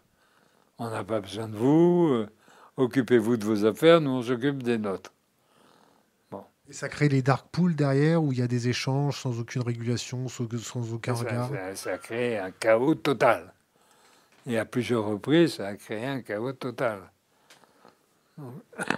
Pourquoi on ne régule pas tout ça? Pourquoi on débarque pas et on dit maintenant ça suffit vos conneries? Vous vous êtes bien amusé avec euh, vos petites costards, les, les années tapis, euh, les années euh, Porsche, on se la flambe, on se la fait un peu trader, c'était cool, on fait banquier. Pourquoi maintenant on ne dit pas la récréation, elle est terminée, et puis maintenant on va vous faire les poches? Pourquoi on ne fait pas ça? Parce qu'on fait les poches à qui? Ah bah Déjà, on commence par leurs petits milliards à eux. Oui, mais il n'y en a pas beaucoup. Ben oui, il n'y en a pas beaucoup. Il y a un effet de levier énorme sur les marchés. Ça ne fait pas beaucoup de petits milliards. Hein? On ne fait pas un petit exemple comme avec la Grèce? euh, Si vous voulez, ce qui se passe, il y a eu un phénomène qui récemment euh, n'a pas échappé à votre attention. La Bundesbank qui est complètement en faillite. Non, c'est ça, ça le fait que les billets de 500, de 50 euros ont disparu de la circulation. 500, euh, pas 50.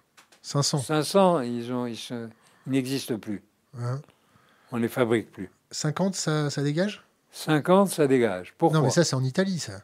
Non, partout. Y compris en France. Pourquoi? Parce que on a fait peser la menace d'un prélèvement pendant la nuit sur les comptes bancaires. À la chypriote. À la chypriote. Ah, on l'aime à la chypriote. On ferme le vendredi soir et on réouvre lundi avec moins 50% sur les comptes. C'est magnifique. Voilà. Donc là, alors là, ça veut dire que tous les kidam payent, y compris euh, euh, les pauvres. Ça peut arriver en France, ça?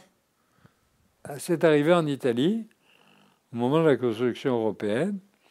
Il y avait comme conséquence, la conséquence qu'on peut imaginer, les Italiens ont dit on ne fait plus confiance dans nos comptes bancaires, on va prendre tout ce qu'on a comme économie et acheter des appartements dans d'autres pays. Et c'est comme ça qu'ils ont envahi l'île de France. Ils n'ont pas envahi, on les accueille avec plaisir. On les accueille avec plaisir, c'est vrai. Ah. Revenons à nos moutons. Euh, un membre de notre communauté nous, attire notre attention. Il dit croissance négative, ça passe mieux que décroissance. Ou on nous prend pour des cons. Attendez. Ou bien c'est moi. Non.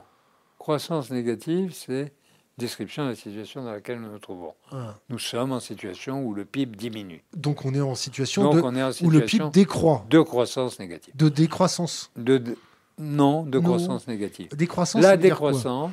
La décroissance, c'est le concept qui est associé à l'écologie, qui consiste à dire que si l'on veut consommer moins de ressources naturelles, il faut que l'on gagne moins. Il faut que l'on consomme moins. Et pour consommer moins, il faut que le revenu baisse. La décroissance. C'est la décroissance. Vous voyez, c'est une différence assez considérable la croissance négative dont je parle, c'est la récession. C'est le fait qu'aujourd'hui, ah, c'est un fait. croissance négative, c'est récession. C'est un fait que le PIB diminue. C'est, si vous voulez, c'est équivalent. Les trois expressions sont équivalentes. Alors que la décroissance, c'est un objectif que se donnent les écologistes pour régler le problème de l'agression de l'homme sur les ressources naturelles. Les écologistes, oui. Les économistes, ils ne se donnent pas ça comme objectif Est-ce qu'il y a des, des économistes écologistes? Bah oui, bien sûr. Il y a des économistes écologistes. Et les économistes écologistes vous disent cela, mais enfin, euh, euh, euh, j'ai eu un débat avec eux. Qui? Et j'ai fait, moi, j'ai fait le les, calcul. Les autres en face, c'était qui? Ah. Je vais vous retrouver le nom. Il était dans ma commission, donc ça va pas être difficile. Bon, j'avais dit, j'avais fait un calcul pour savoir qu'est-ce qui, quel est le revenu moyen des citoyens du monde, parce que si vous avez une croissance négative, vous êtes obligé de corriger les inégalités. Vous ne pouvez pas avoir une croissance négative pour euh, quelqu'un qui a 100 milliards et pour quelqu'un qui a 10 euros. Un euro. Un, un euro. Ou un euro. Ça n'a pas de sens. Donc pour euh, que ça ait un sens, il faut qu'il y ait une certaine égalité qui règne. Alors je me suis dit, quel serait le revenu de la planète, le revenu individuel, pour que la planète puisse être en situation de départ, de croissance négative. Ou en d'autres termes, quel est le revenu moyen des individus de la planète. Et le résultat est, c'est le revenu minimum français. C'est 450 euros. 450 euros. Oh ben voilà. Alors, tout le monde a 450 euros et à partir de là, on décroît. Non. Euh, ah si, si. À que à partir de là À partir de là, on décroît. Ça, on a actuellement, c'est ce qu'on a. Mais demain, si on suit les préceptes de la théorie de la décroissance, à partir de demain, on décroît. Pourquoi précepte C'est ce qui préconise. Ceci préconise, préconise une croissance négative pour sauver la nature. Croissance négative. C'est très bizarre, vous savez, c'est très bizarre tout ce qui se passe. C'est nébuleux, J'ai l'impression qu'on est dans une confusion mentale extraordinaire. c'est comme si on attachait à la nature davantage d'importance qu'à l'homme. Alors que depuis euh, toujours, on sait que l'homme est dans un conflit permanent avec la nature et qu'il ne s'en sort que dans, en gagnant ce conflit avec la nature. Autrement, il aurait disparu. Il n'y aurait pas de ville s'il n'y avait pas de conflit avec la nature. Enfin, vous comprenez ce que je veux dire? Bon, on va appeler mon banquier, je vous le passe, vous allez, vous, vous allez lui dire, vous inquiétez pas, il rentre en période de croissance négative, tout va bien se passer. On, on est d'accord? On est en période de croissance négative. Non, mais là, moi aussi. D'accord. Euh, on va passer aux questions d'Internet. Euh, euh, donc, je suis désolé, je vais sauter beaucoup de questions Internet. Alors, question notre économie peut-elle encaisser un reconfinement? Écoutez, notre économie peut encaisser un reconfinement pour la raison suivante, c'est que de toutes les façons, si elle n'encaissait pas le reconfinement, elle serait dans un aussi mauvais état que si elle encaissait le reconfinement. Vous, voyez ce que je veux dire? Supposons qu'on ne reconfine pas alors qu'on doit reconfiner. Si on ne reconfine pas On ne reconfine pas, les gens vont être malades. C'est du darwinisme. Euh, les gens vont être malades, il va y en avoir qui vont mourir, il va y en avoir qui vont survivre, mais de toutes les façons, la production va être atteinte. Oui, et surtout la casse politique en premier, la, non La productivité va être atteinte parce que les gens vont avoir très peur d'aller au travail. Donc, euh, en gros, imaginez que on ne reconfine pas alors qu'on est dans des conditions de reconfinement, que les gens vont aller travailler comme si de rien n'était, c'est se tromper totalement. On ne va pas beaucoup gagner en termes d'économie à ne pas reconfiner. Alors, question d'Internet, Acid Burn. Peut-il nous parler des dispositifs de non-paiement de l'impôt par les entreprises comme le CICE et son inefficacité ou son efficacité? Écoutez, euh, ma thèse est que les politiques conduites depuis 30 ans ont été des politiques qui ont consisté à vouloir augmenter le profit des entreprises. Bon. Pour augmenter le profit des entreprises, il y a deux façons. Baisser les impôts et les charges, charges, hein, entre guillemets, cotisation. Et, ou, euh, deuxième euh, hypothèse, leur donner des subventions. C'est le CICE. Mais le CICE va se transformer en une baisse de charge. Donc ça revient baisse de cotisation. Hein? Une baisse de cotisation. Une baisse de cotisation. il faut appeler un chat un chat quand même. Non, il n'y a que vous, de toutes les personnes que je connais, il n'y a que vous qui utilisez le terme correct, qui est cotisation. La plupart des autres utilisent le terme charge et non pas cotisation. Écoutez les programmes à la télévision, lisez les journaux, vous verrez. Ce sont les charges sociales, pas les cotisations sociales. Bon.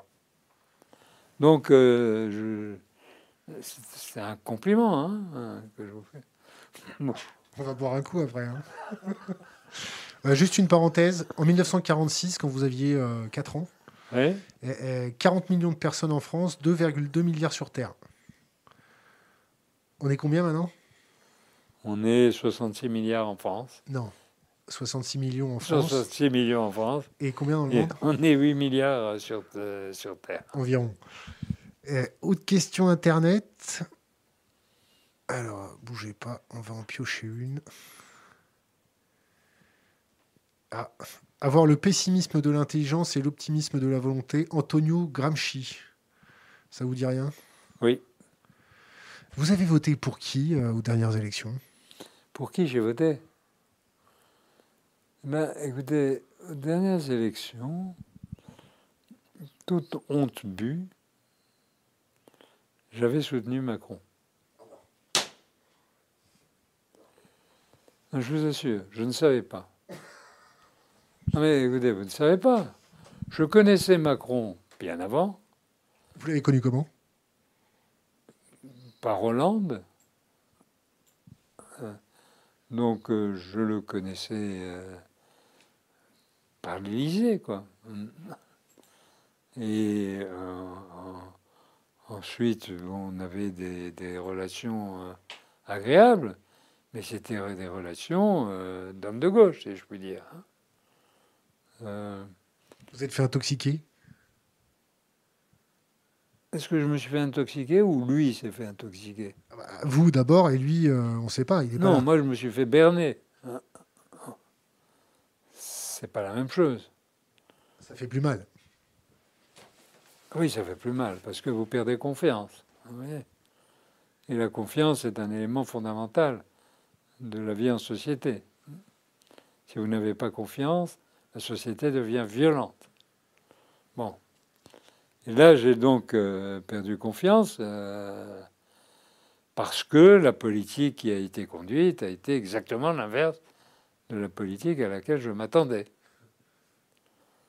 Donc vous vous dites, qu'est-ce qui se passe? Et Jean-Paul, vous n'êtes pas un peu naïf quand même?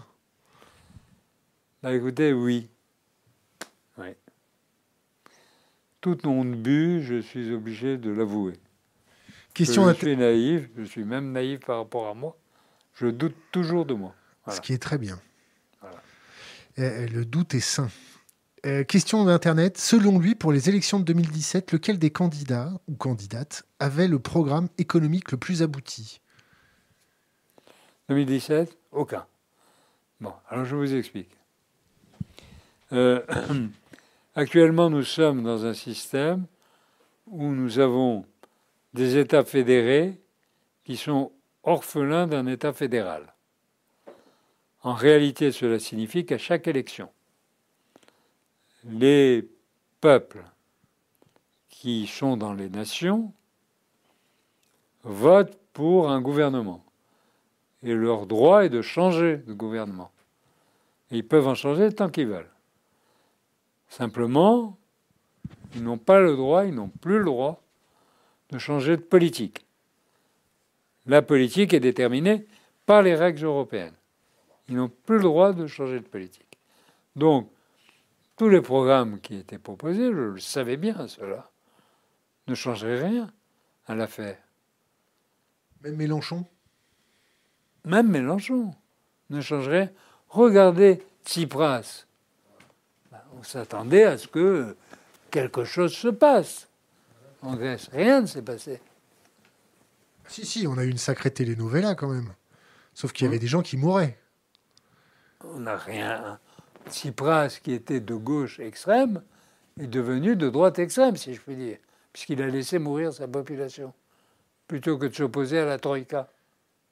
Enfin, quand je dis laisser mourir sa population, c'est une figure de style. Mais il a laissé s'appliquer les programmes d'austérité les plus violents qui soient. Dégueulasse Dégueulasse. Dégueulasse. Voilà. Vous me dites Mélenchon, est-ce que Mélenchon, euh, c'est mieux que Tsipras? Je ne sais pas. Mélenchon, je n'ai pas très confiance. Euh, Pourquoi?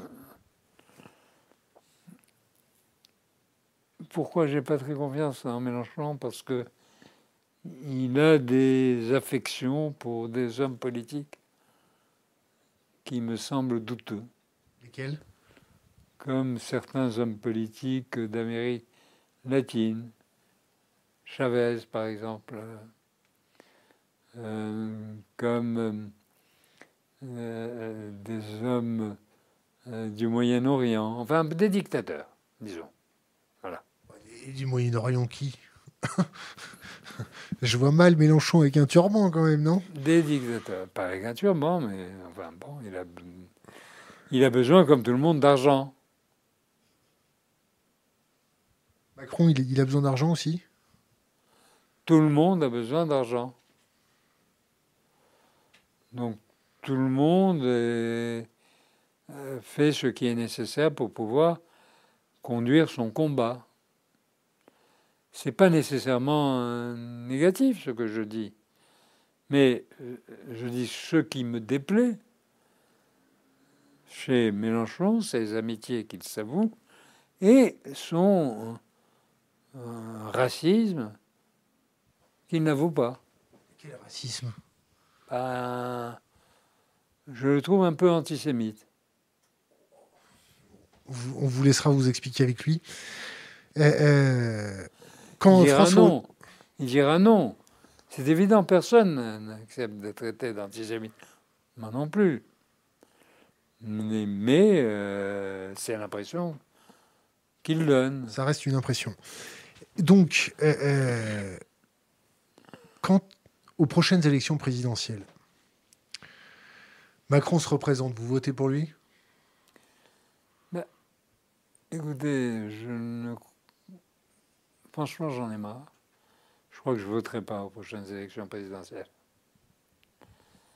Parce que hum, si le choix est aussi restreint que celui qui s'annonce, si en plus le résultat est aussi assuré que celui qui s'annonce, je n'ai, ça ne m'amuse même pas de voter. Voilà. Pessimiste, Jean-Luc, quand même un peu, non? Non pas pessimiste, mais euh, j'ai l'impression un réaliste. Parce que je ne vois pas émerger euh, un troisième larron maintenant. Maintenant, on est trop loin de l'échéance, pourrait-on dire. Et un troisième larron pourrait venir, alors ça serait une divine surprise. Jean-Luc, on se présente? Non, mais écoutez, moi, Jean-Luc Mélenchon, c'est quelqu'un que j'ai beaucoup aimé. C'est quelqu'un que j'ai beaucoup aimé. C'est quelqu'un avec qui j'avais des relations lorsqu'il était ministre. Euh, et euh, c'est quelqu'un que je considérais comme étant le meilleur homme politique de France, le meilleur tribun de France. Pour moi, c'était tout cuit, son élection. Tellement il était bon, tellement il était supérieur, mais vraiment à, mille coudées euh, des autres. Un type qui connaît aussi bien l'histoire, la culture, et, et, qui a un don oratoire et un charisme aussi important que Mélenchon, il mérite d'avoir une place dans notre société. Il n'a pas su jouer sur ces atouts-là. Il a peut-être manqué un peu de pognon, non? Hein? Il a peut-être un peu manqué de pognon. Il a peut-être un peu manqué de pognon, mais vous savez, pour, pour faire de- de- des discours, on n'a pas besoin tellement de pognon. Vous voyez On se fait réélire quand même un minimum, Pour non? se faire élire, oui. Alors. Mais là, il n'y a pas eu d'élection. Question d'Internet. Que pense-t-il de la théorie de la valeur et de la critique portée par Marx et Engels? Eh bien, euh, vous savez, moi, je, j'ai toujours un- été un admirateur de Marx. Bon. J'ai toujours pensé que c'était un, quelqu'un qui avait euh, eu une vision euh, très importante de l'avenir. Et il me semble que nous sommes revenus dans une situation marxiste, marxienne, je dirais, plutôt que marxiste. C'est-à-dire que les banques centrales, en fait, euh, guident le prix, c'est ça? Les banques centrales ont fait que, que la révolution ne se produise pas. Parce qu'autrement, la révolution se serait produite. Et, Marx a raison parce que l'exploitation n'a jamais été aussi forte qu'aujourd'hui. Je vous donne un, élément qui est un élément de langage. Vous savez, aujourd'hui, on appelle euh, le DRH, ce qu'avant on appelait le directeur du personnel. Directeur des ressources humaines, ça veut dire quoi? Ressources humaines comme les ressources pétrolières? Directeur du personnel, ça avait un sens. C'était des personnes. Les ressources humaines, c'est des marchandises. Donc on est revenu à un stade d'exploitation où finalement le travail est de plus en plus considéré comme une marchandise dont la rentabilité, la compétitivité être suffisante pour que l'entreprise puisse prospérer. Donc on, on- on est revenu à l'exploitation associée à des formes modernes d'exploitation qui est le harcèlement moral. Dans les entreprises, le harcèlement moral est quelque chose de très très fréquent et il atteint son apogée à l'approche des 50 ans du salarié. Parce que euh, un salarié euh, coûte plus cher à ce moment-là, etc. Donc l'exploitation est là et elle a les moyens qui sont mis en place de cette exploitation et on sait bien que ce qui se passe du fait du harcèlement moral dépasse largement l'économie puisque ça conduit au suicide. On a eu plusieurs exemples de suicide, non? On n'en parle plus. France Télécom Par exemple, à la Poste, on a eu plus- plusieurs exemples de suicide. Et... Dans la police nationale aussi, non? Pardon? Dans la police nationale? Dans la police nationale. C'est quoi, là, se suicider dans son boulot? Ça veut dire quoi? C'est un appel à l'aide? Oui, non, mais ça veut dire qu'on est exploité. C'est pas possible d'arriver à une telle euh, extrémité. Il faut dire que quand on commence à déchirer un petit peu des chemises, euh, tout de suite, euh, on va en prison. Donc bon, le suicide, euh, c'est encore légal. Peut-être pour ça, non? Bon, je fais de l'ironie appropriée, mais bon.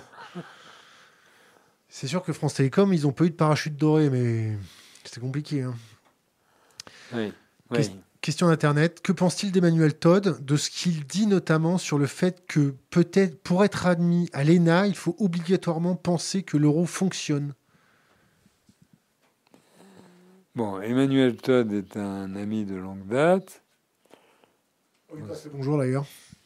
Oui, j'aimerais bien lui passer le bonjour, parce que on avait, c'était un peu perdu de vue depuis une dizaine d'années. Et sur ce point, on, on pense exactement la même chose. Sur l'euro Ben oui. Sur le fait que il y a. Alors, je m'excuse d'y revenir parce que j'y tiens. Dans mon livre, dans mon livre, je démontre, ne cassez pas votre euh, ordinateur, je démontre, bon, que en réalité, la langue est un procédé d'appauvrissement du langage. Et ce que je n'avais pas compris à son époque, vous savez, on parlait de pensée unique, et, et ça me semblait un oxymore, contradiction terme à terme. Ce qu'on pensait à l'époque, maintenant, me semble-t-il, est devenu vrai.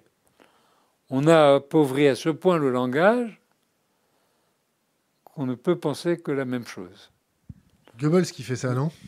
Et Goebbels euh, disait cela, Orwell disait cela. Et en réalité, c'est le système d'enseignement de, des grandes écoles qui dit la même chose. Essayez de penser différemment, c'est ce qu'on disait tout à l'heure, sur les thèses, sur les sujets de thèse, essayez de penser différemment, eh bien toutes les portes vont se fermer devant vous. Vous savez, euh, j'ai voté non à la Constitution européenne en 2005. On s'en fout un peu quand même, non? C'est passé Il quand même. fou. Il fallait être fou dans l'opposition pour voter non. Et j'avais écrit, mais il fallait être encore plus fou. J'ai même écrit un livre qui s'appelait La politique de l'impuissance. Pas l'impuissance de la politique, mais la politique de la puissance. Pour montrer que la Constitution européenne organisait l'impuissance de la politique. Vous tombez complotiste, attention. hein. Pardon? Là, vous êtes complotiste, là. Non, parce qu'elle interdisait toute politique, ni politique industrielle, ni politique de change, ni politique budgétaire. Donc vous vous dites, c'est quoi ça?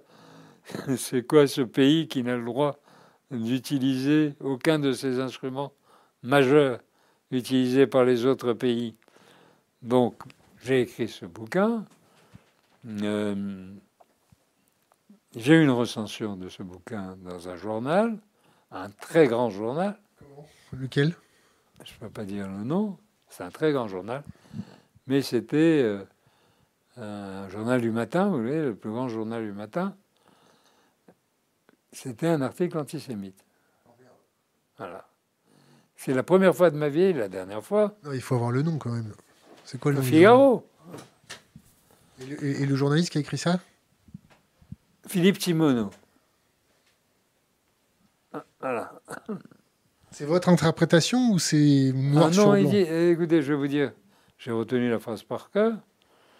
Euh, il disait, euh, parce que j'avais écrit ce, ce livre, c'était un interview avec Jean-Claude Guibault. Et Jean-Claude Guibault est marié à Catherine Guibault, qui est présidente des éditions Arléa. Alors il disait, tout cela fait family business, dont l'enseigne serait beaucoup mieux à la rue du Sentier qu'à la rue de l'Odéon. C'était quelle année ça Hein? C'est en quelle année ça 2005. C'est au moment de la Constitution européenne. 2005. C'est la première fois. Alors, tous mes amis prix Nobel ont écrit une lettre au Figaro. Cette lettre n'a pas été publiée. Non. En disant que c'est inadmissible. Surtout que ça n'avait rien à voir avec euh, les questions. de- Oui. C'est le principe, hein, euh, culpabilité par amalgame, ou vous noyez dans la fange. Voilà, mais, mais vous comprenez que il y a vraiment une pression pour la pensée unique. Autrement, il y a des sanctions. La sanction est que vous avez des formes, des portes qui se ferment. La sanction est que vous ne faites pas carrière, vous vous heurtez en permanence à des plafonds de verre. Bon, il faut être courageux pour penser différemment. Donc autant penser comme les autres. Le Si conformisme. l'on a une famille, non, c'est pas le confort. Le C'est conformisme. parfois la nécessité, vous voyez. C'est parfois des gens qui ne se sortiraient pas dans une situation différente où ils gagneraient moins. C'est un peu le chantage qui conduit au harcèlement moral, qui fait que les gens ne démissionnent pas tout de suite. Parce se brûlent ont de ne l'intérieur. pas pouvoir assurer leur quotidien. Vous voyez? Je vous ai coupé sur votre bouquin. Vous voulez rajouter quelque chose ou je vous pose une autre question? Non, je voulais simplement vous dire cela, c'est tout. Alors, question d'Internet. Les économistes savent-ils réellement de quoi ils parlent? N'ont-ils pas créé un monstre qu'ils ne peuvent plus comprendre? Ne portent-ils pas un costume trop large, pour leurs épaules? On peut dire ça de tous les scientifiques. Le problème est de savoir quelle est votre attitude par rapport à votre savoir. Si vous avez une attitude arrogante, comme quoi vous détenez la vérité, alors oui, votre interlocuteur a raison. Si vous avez l'attitude qu'ont la plupart des économistes que je respecte, 99% des économistes que je respecte, qui est celle d'avoir l'humilité de penser qu'ils ne détiennent pas la vérité et d'accepter les positions adverses, alors non, c'est pas vrai. L'économie est quelque chose qui ne consiste pas en la création d'un monstre. Question, question d'Internet. Elle Que- cherche à expliquer le monde. On cherche à expliquer le monde. Alors, pour expliquer le monde, il nous, va nous falloir des milliers d'années. C'est très compliqué d'expliquer le monde. Mais ça ne signifie pas, parce que ça va être long, qu'il ne faut pas commencer ni continuer. Que pense-t-il que- Qu'est-ce que vous pensez de la collapsologie? De là, Collapsologie. je collapse. Non, vous colla- collapsez pas encore. C'est quoi la collapsologie. Oh, bon, c'est une notion euh, de notre époque quand même. Collapsologie, ça vient du collapse, de Oui, l'effondrement. j'ai compris. Donc, euh, euh, est-ce que vous pensez que notre société peut s'effondrer? Est-ce qu'il faut Je adopter vois des... des hommes s'effondrer. Je vois des femmes s'effondrer. est-ce qu'il faut adopter des mesures proactives pour limiter la, la- la vélocité de cet effondrement Non, attendez, le, problème c'est que nos sociétés s'effondreront. Je comprends maintenant ce que ça signifie.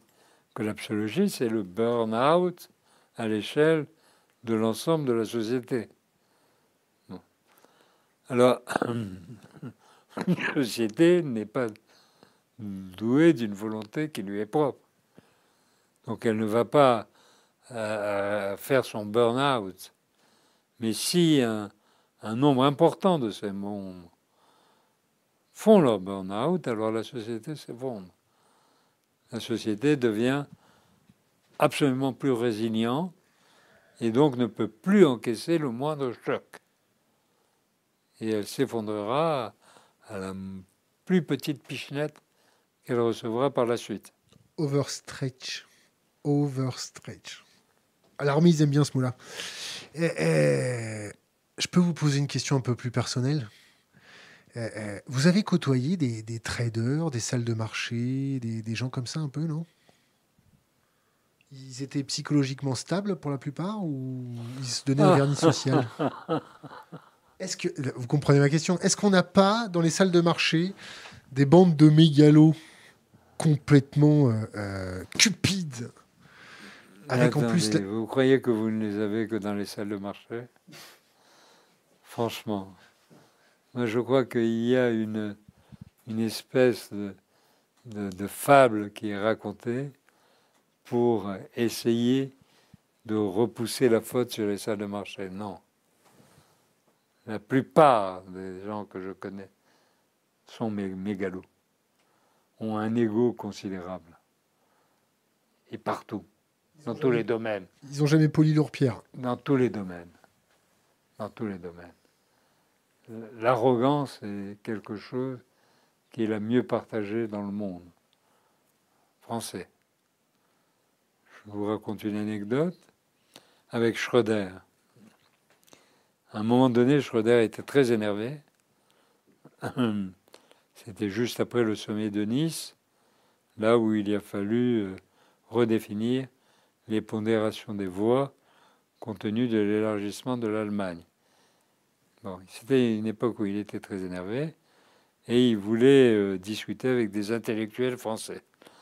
Alors, avec deux autres intellectuels français, il m'avait invité à, à Berlin Et on Vous avez avait. payé votre voyage ou ils ont Hein payé- vous avez payé votre voyage ou non?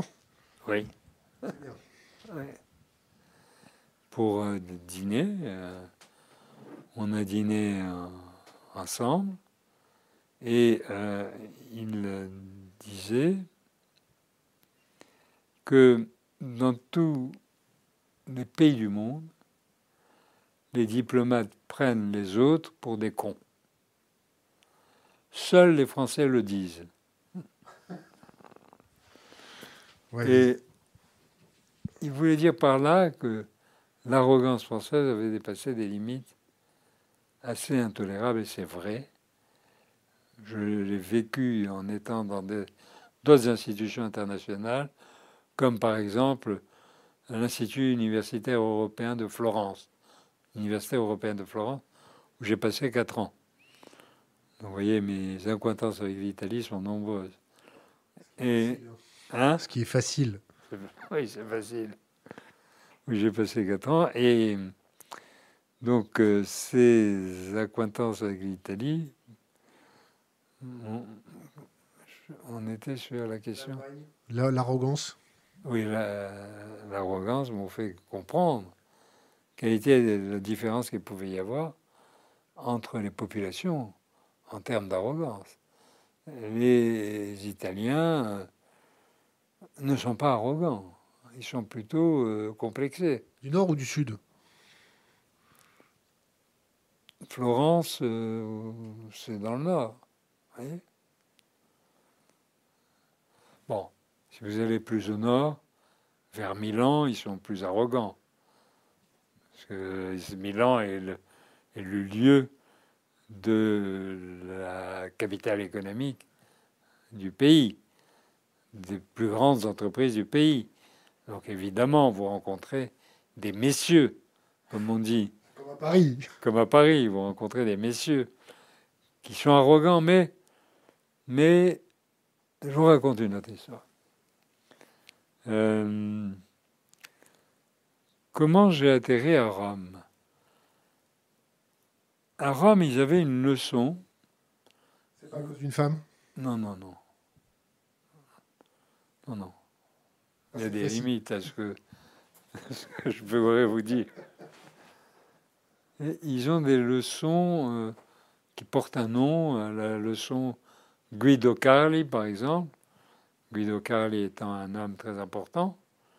Et ils ont décidé, ils m'ont donné une leçon qui est prononcée tous les deux ans. Et ils m'avaient proposé de la faire une fois. Donc j'avais été, comme je savais que l'université où je faisais cette leçon était possédée par la Confindustria, la Confindustria c'est le MEDEF italien, et que présidait la, conférence le président du MEDEF italien, j'ai décidé de faire la conférence la plus marxiste qui soit. J'ai fait une conférence totalement marxiste, en disant qu'en réalité, euh, les euh, Européens voulaient le même niveau d'inégalité que les Américains. Ils n'arrivent pas à faire. Donc, ce qu'ils essayent de faire, c'est de casser leur système de protection sociale de façon à y arriver. Et c'est la raison pour laquelle ils ont mis en œuvre toutes ces politiques-là. Bon, enfin, peu importe. Euh, à la fin de ma conférence, le président de la Confindustria, qui parlait parfaitement le français, qui plus est, je parlais en italien, mais lui il parlait parfaitement le français, Beaucoup d'Italiens d'ailleurs. et il me dit écoutez, je veux absolument que vous soyez professeur dans cette université. Donc vous vous dites l'ouverture quand même d'esprit, Il avait peut-être envie de racheter son âme. je sais pas, mais c'est quand même une. euh, Vous croyez en Dieu?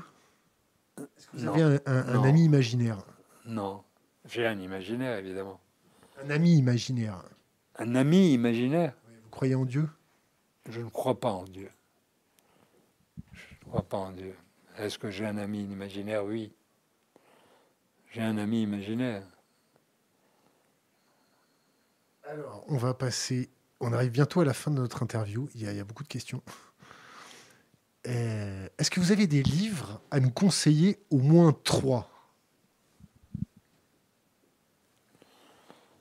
Sur quel thème? Bah, le, thème que vous voulez. Hein. Bah, je vous conseillerais... à lire, obligatoirement? Je vous conseillerais le livre de Siglis sur les inégalités.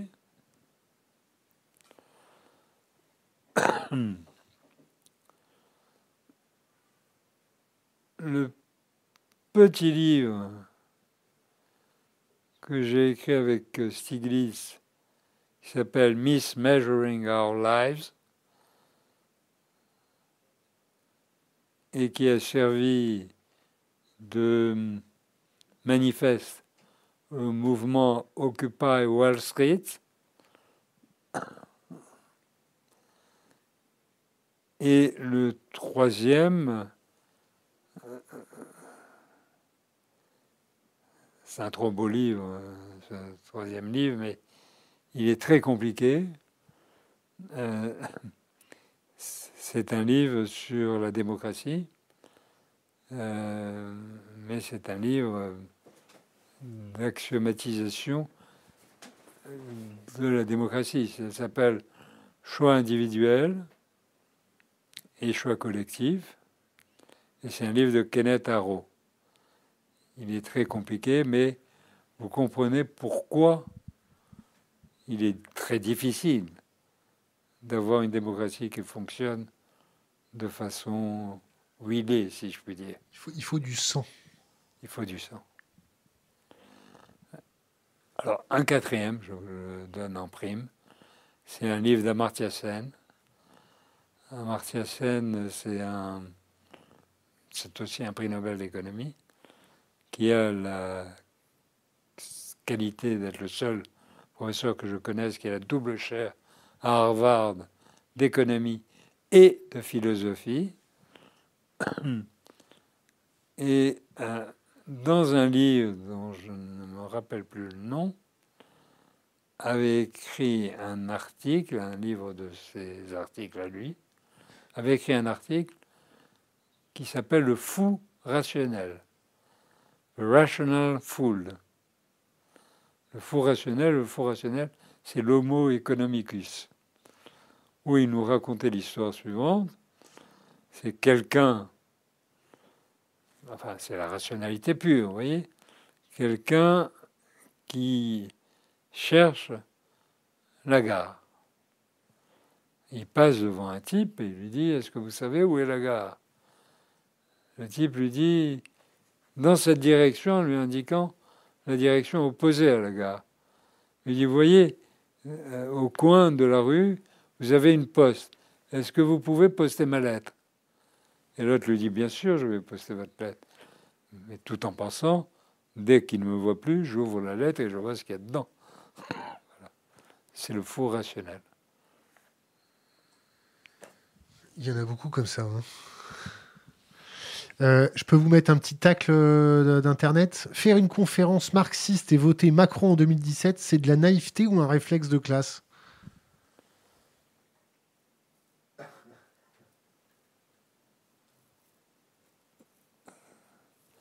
Réflexe de classe, euh, je ne crois pas, parce que je n'ai jamais appartenu à une classe quelconque. Bon, suis euh, une famille pauvre, je suis un travailleur immigré, et je me présente toujours en tant que tel. Donc, un réflexe de classe, je ne pourrais pas dire. bon, la naïveté, sûrement. C'est beau. C'est beau. Pourquoi c'est beau? Parce que on préfère voir quelqu'un. C'est con, non Mais des fois, des fois, c'est beau. Question d'internet son avis sur les crypto-monnaies et peut-il nous parler du grand reset de Christine Lagarde?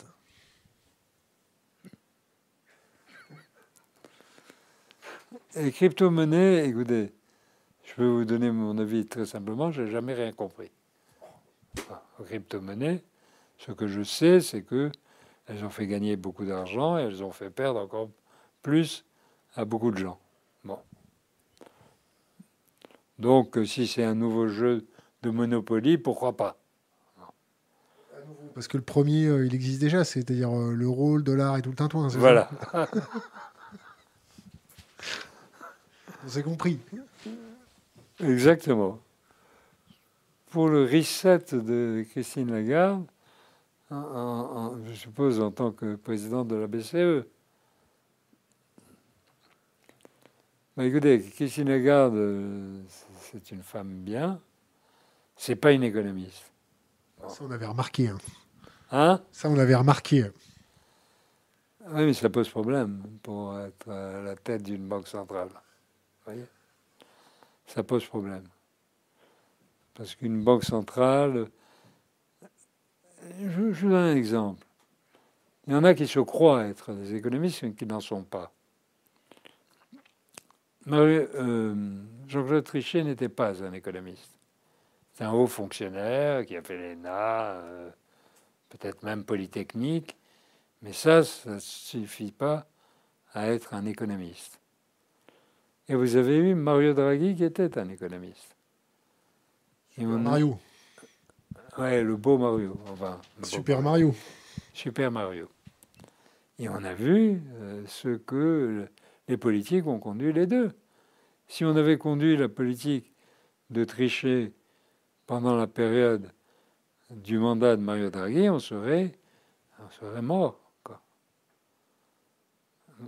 Donc, euh, le problème est de savoir si euh, euh, Christine Lagarde pourra assumer cette tâche sans être économiste.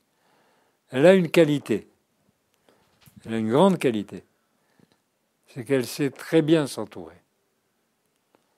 Elle sait très bien s'entourer. Donc, euh, au Fonds monétaire international, elle avait choisi comme chief économiste l'un des économistes que je respecte le plus, qui est Olivier Blanchard. Euh, et euh, c'est aussi un co-auteur. On est amis depuis longtemps, je respecte beaucoup. Mais c'est l'économiste qui lui a sauvé la mise. Donc, c'est-à-dire, et en même temps, qui a permis au Fonds monétaire international d'évoluer comme jamais dans son histoire.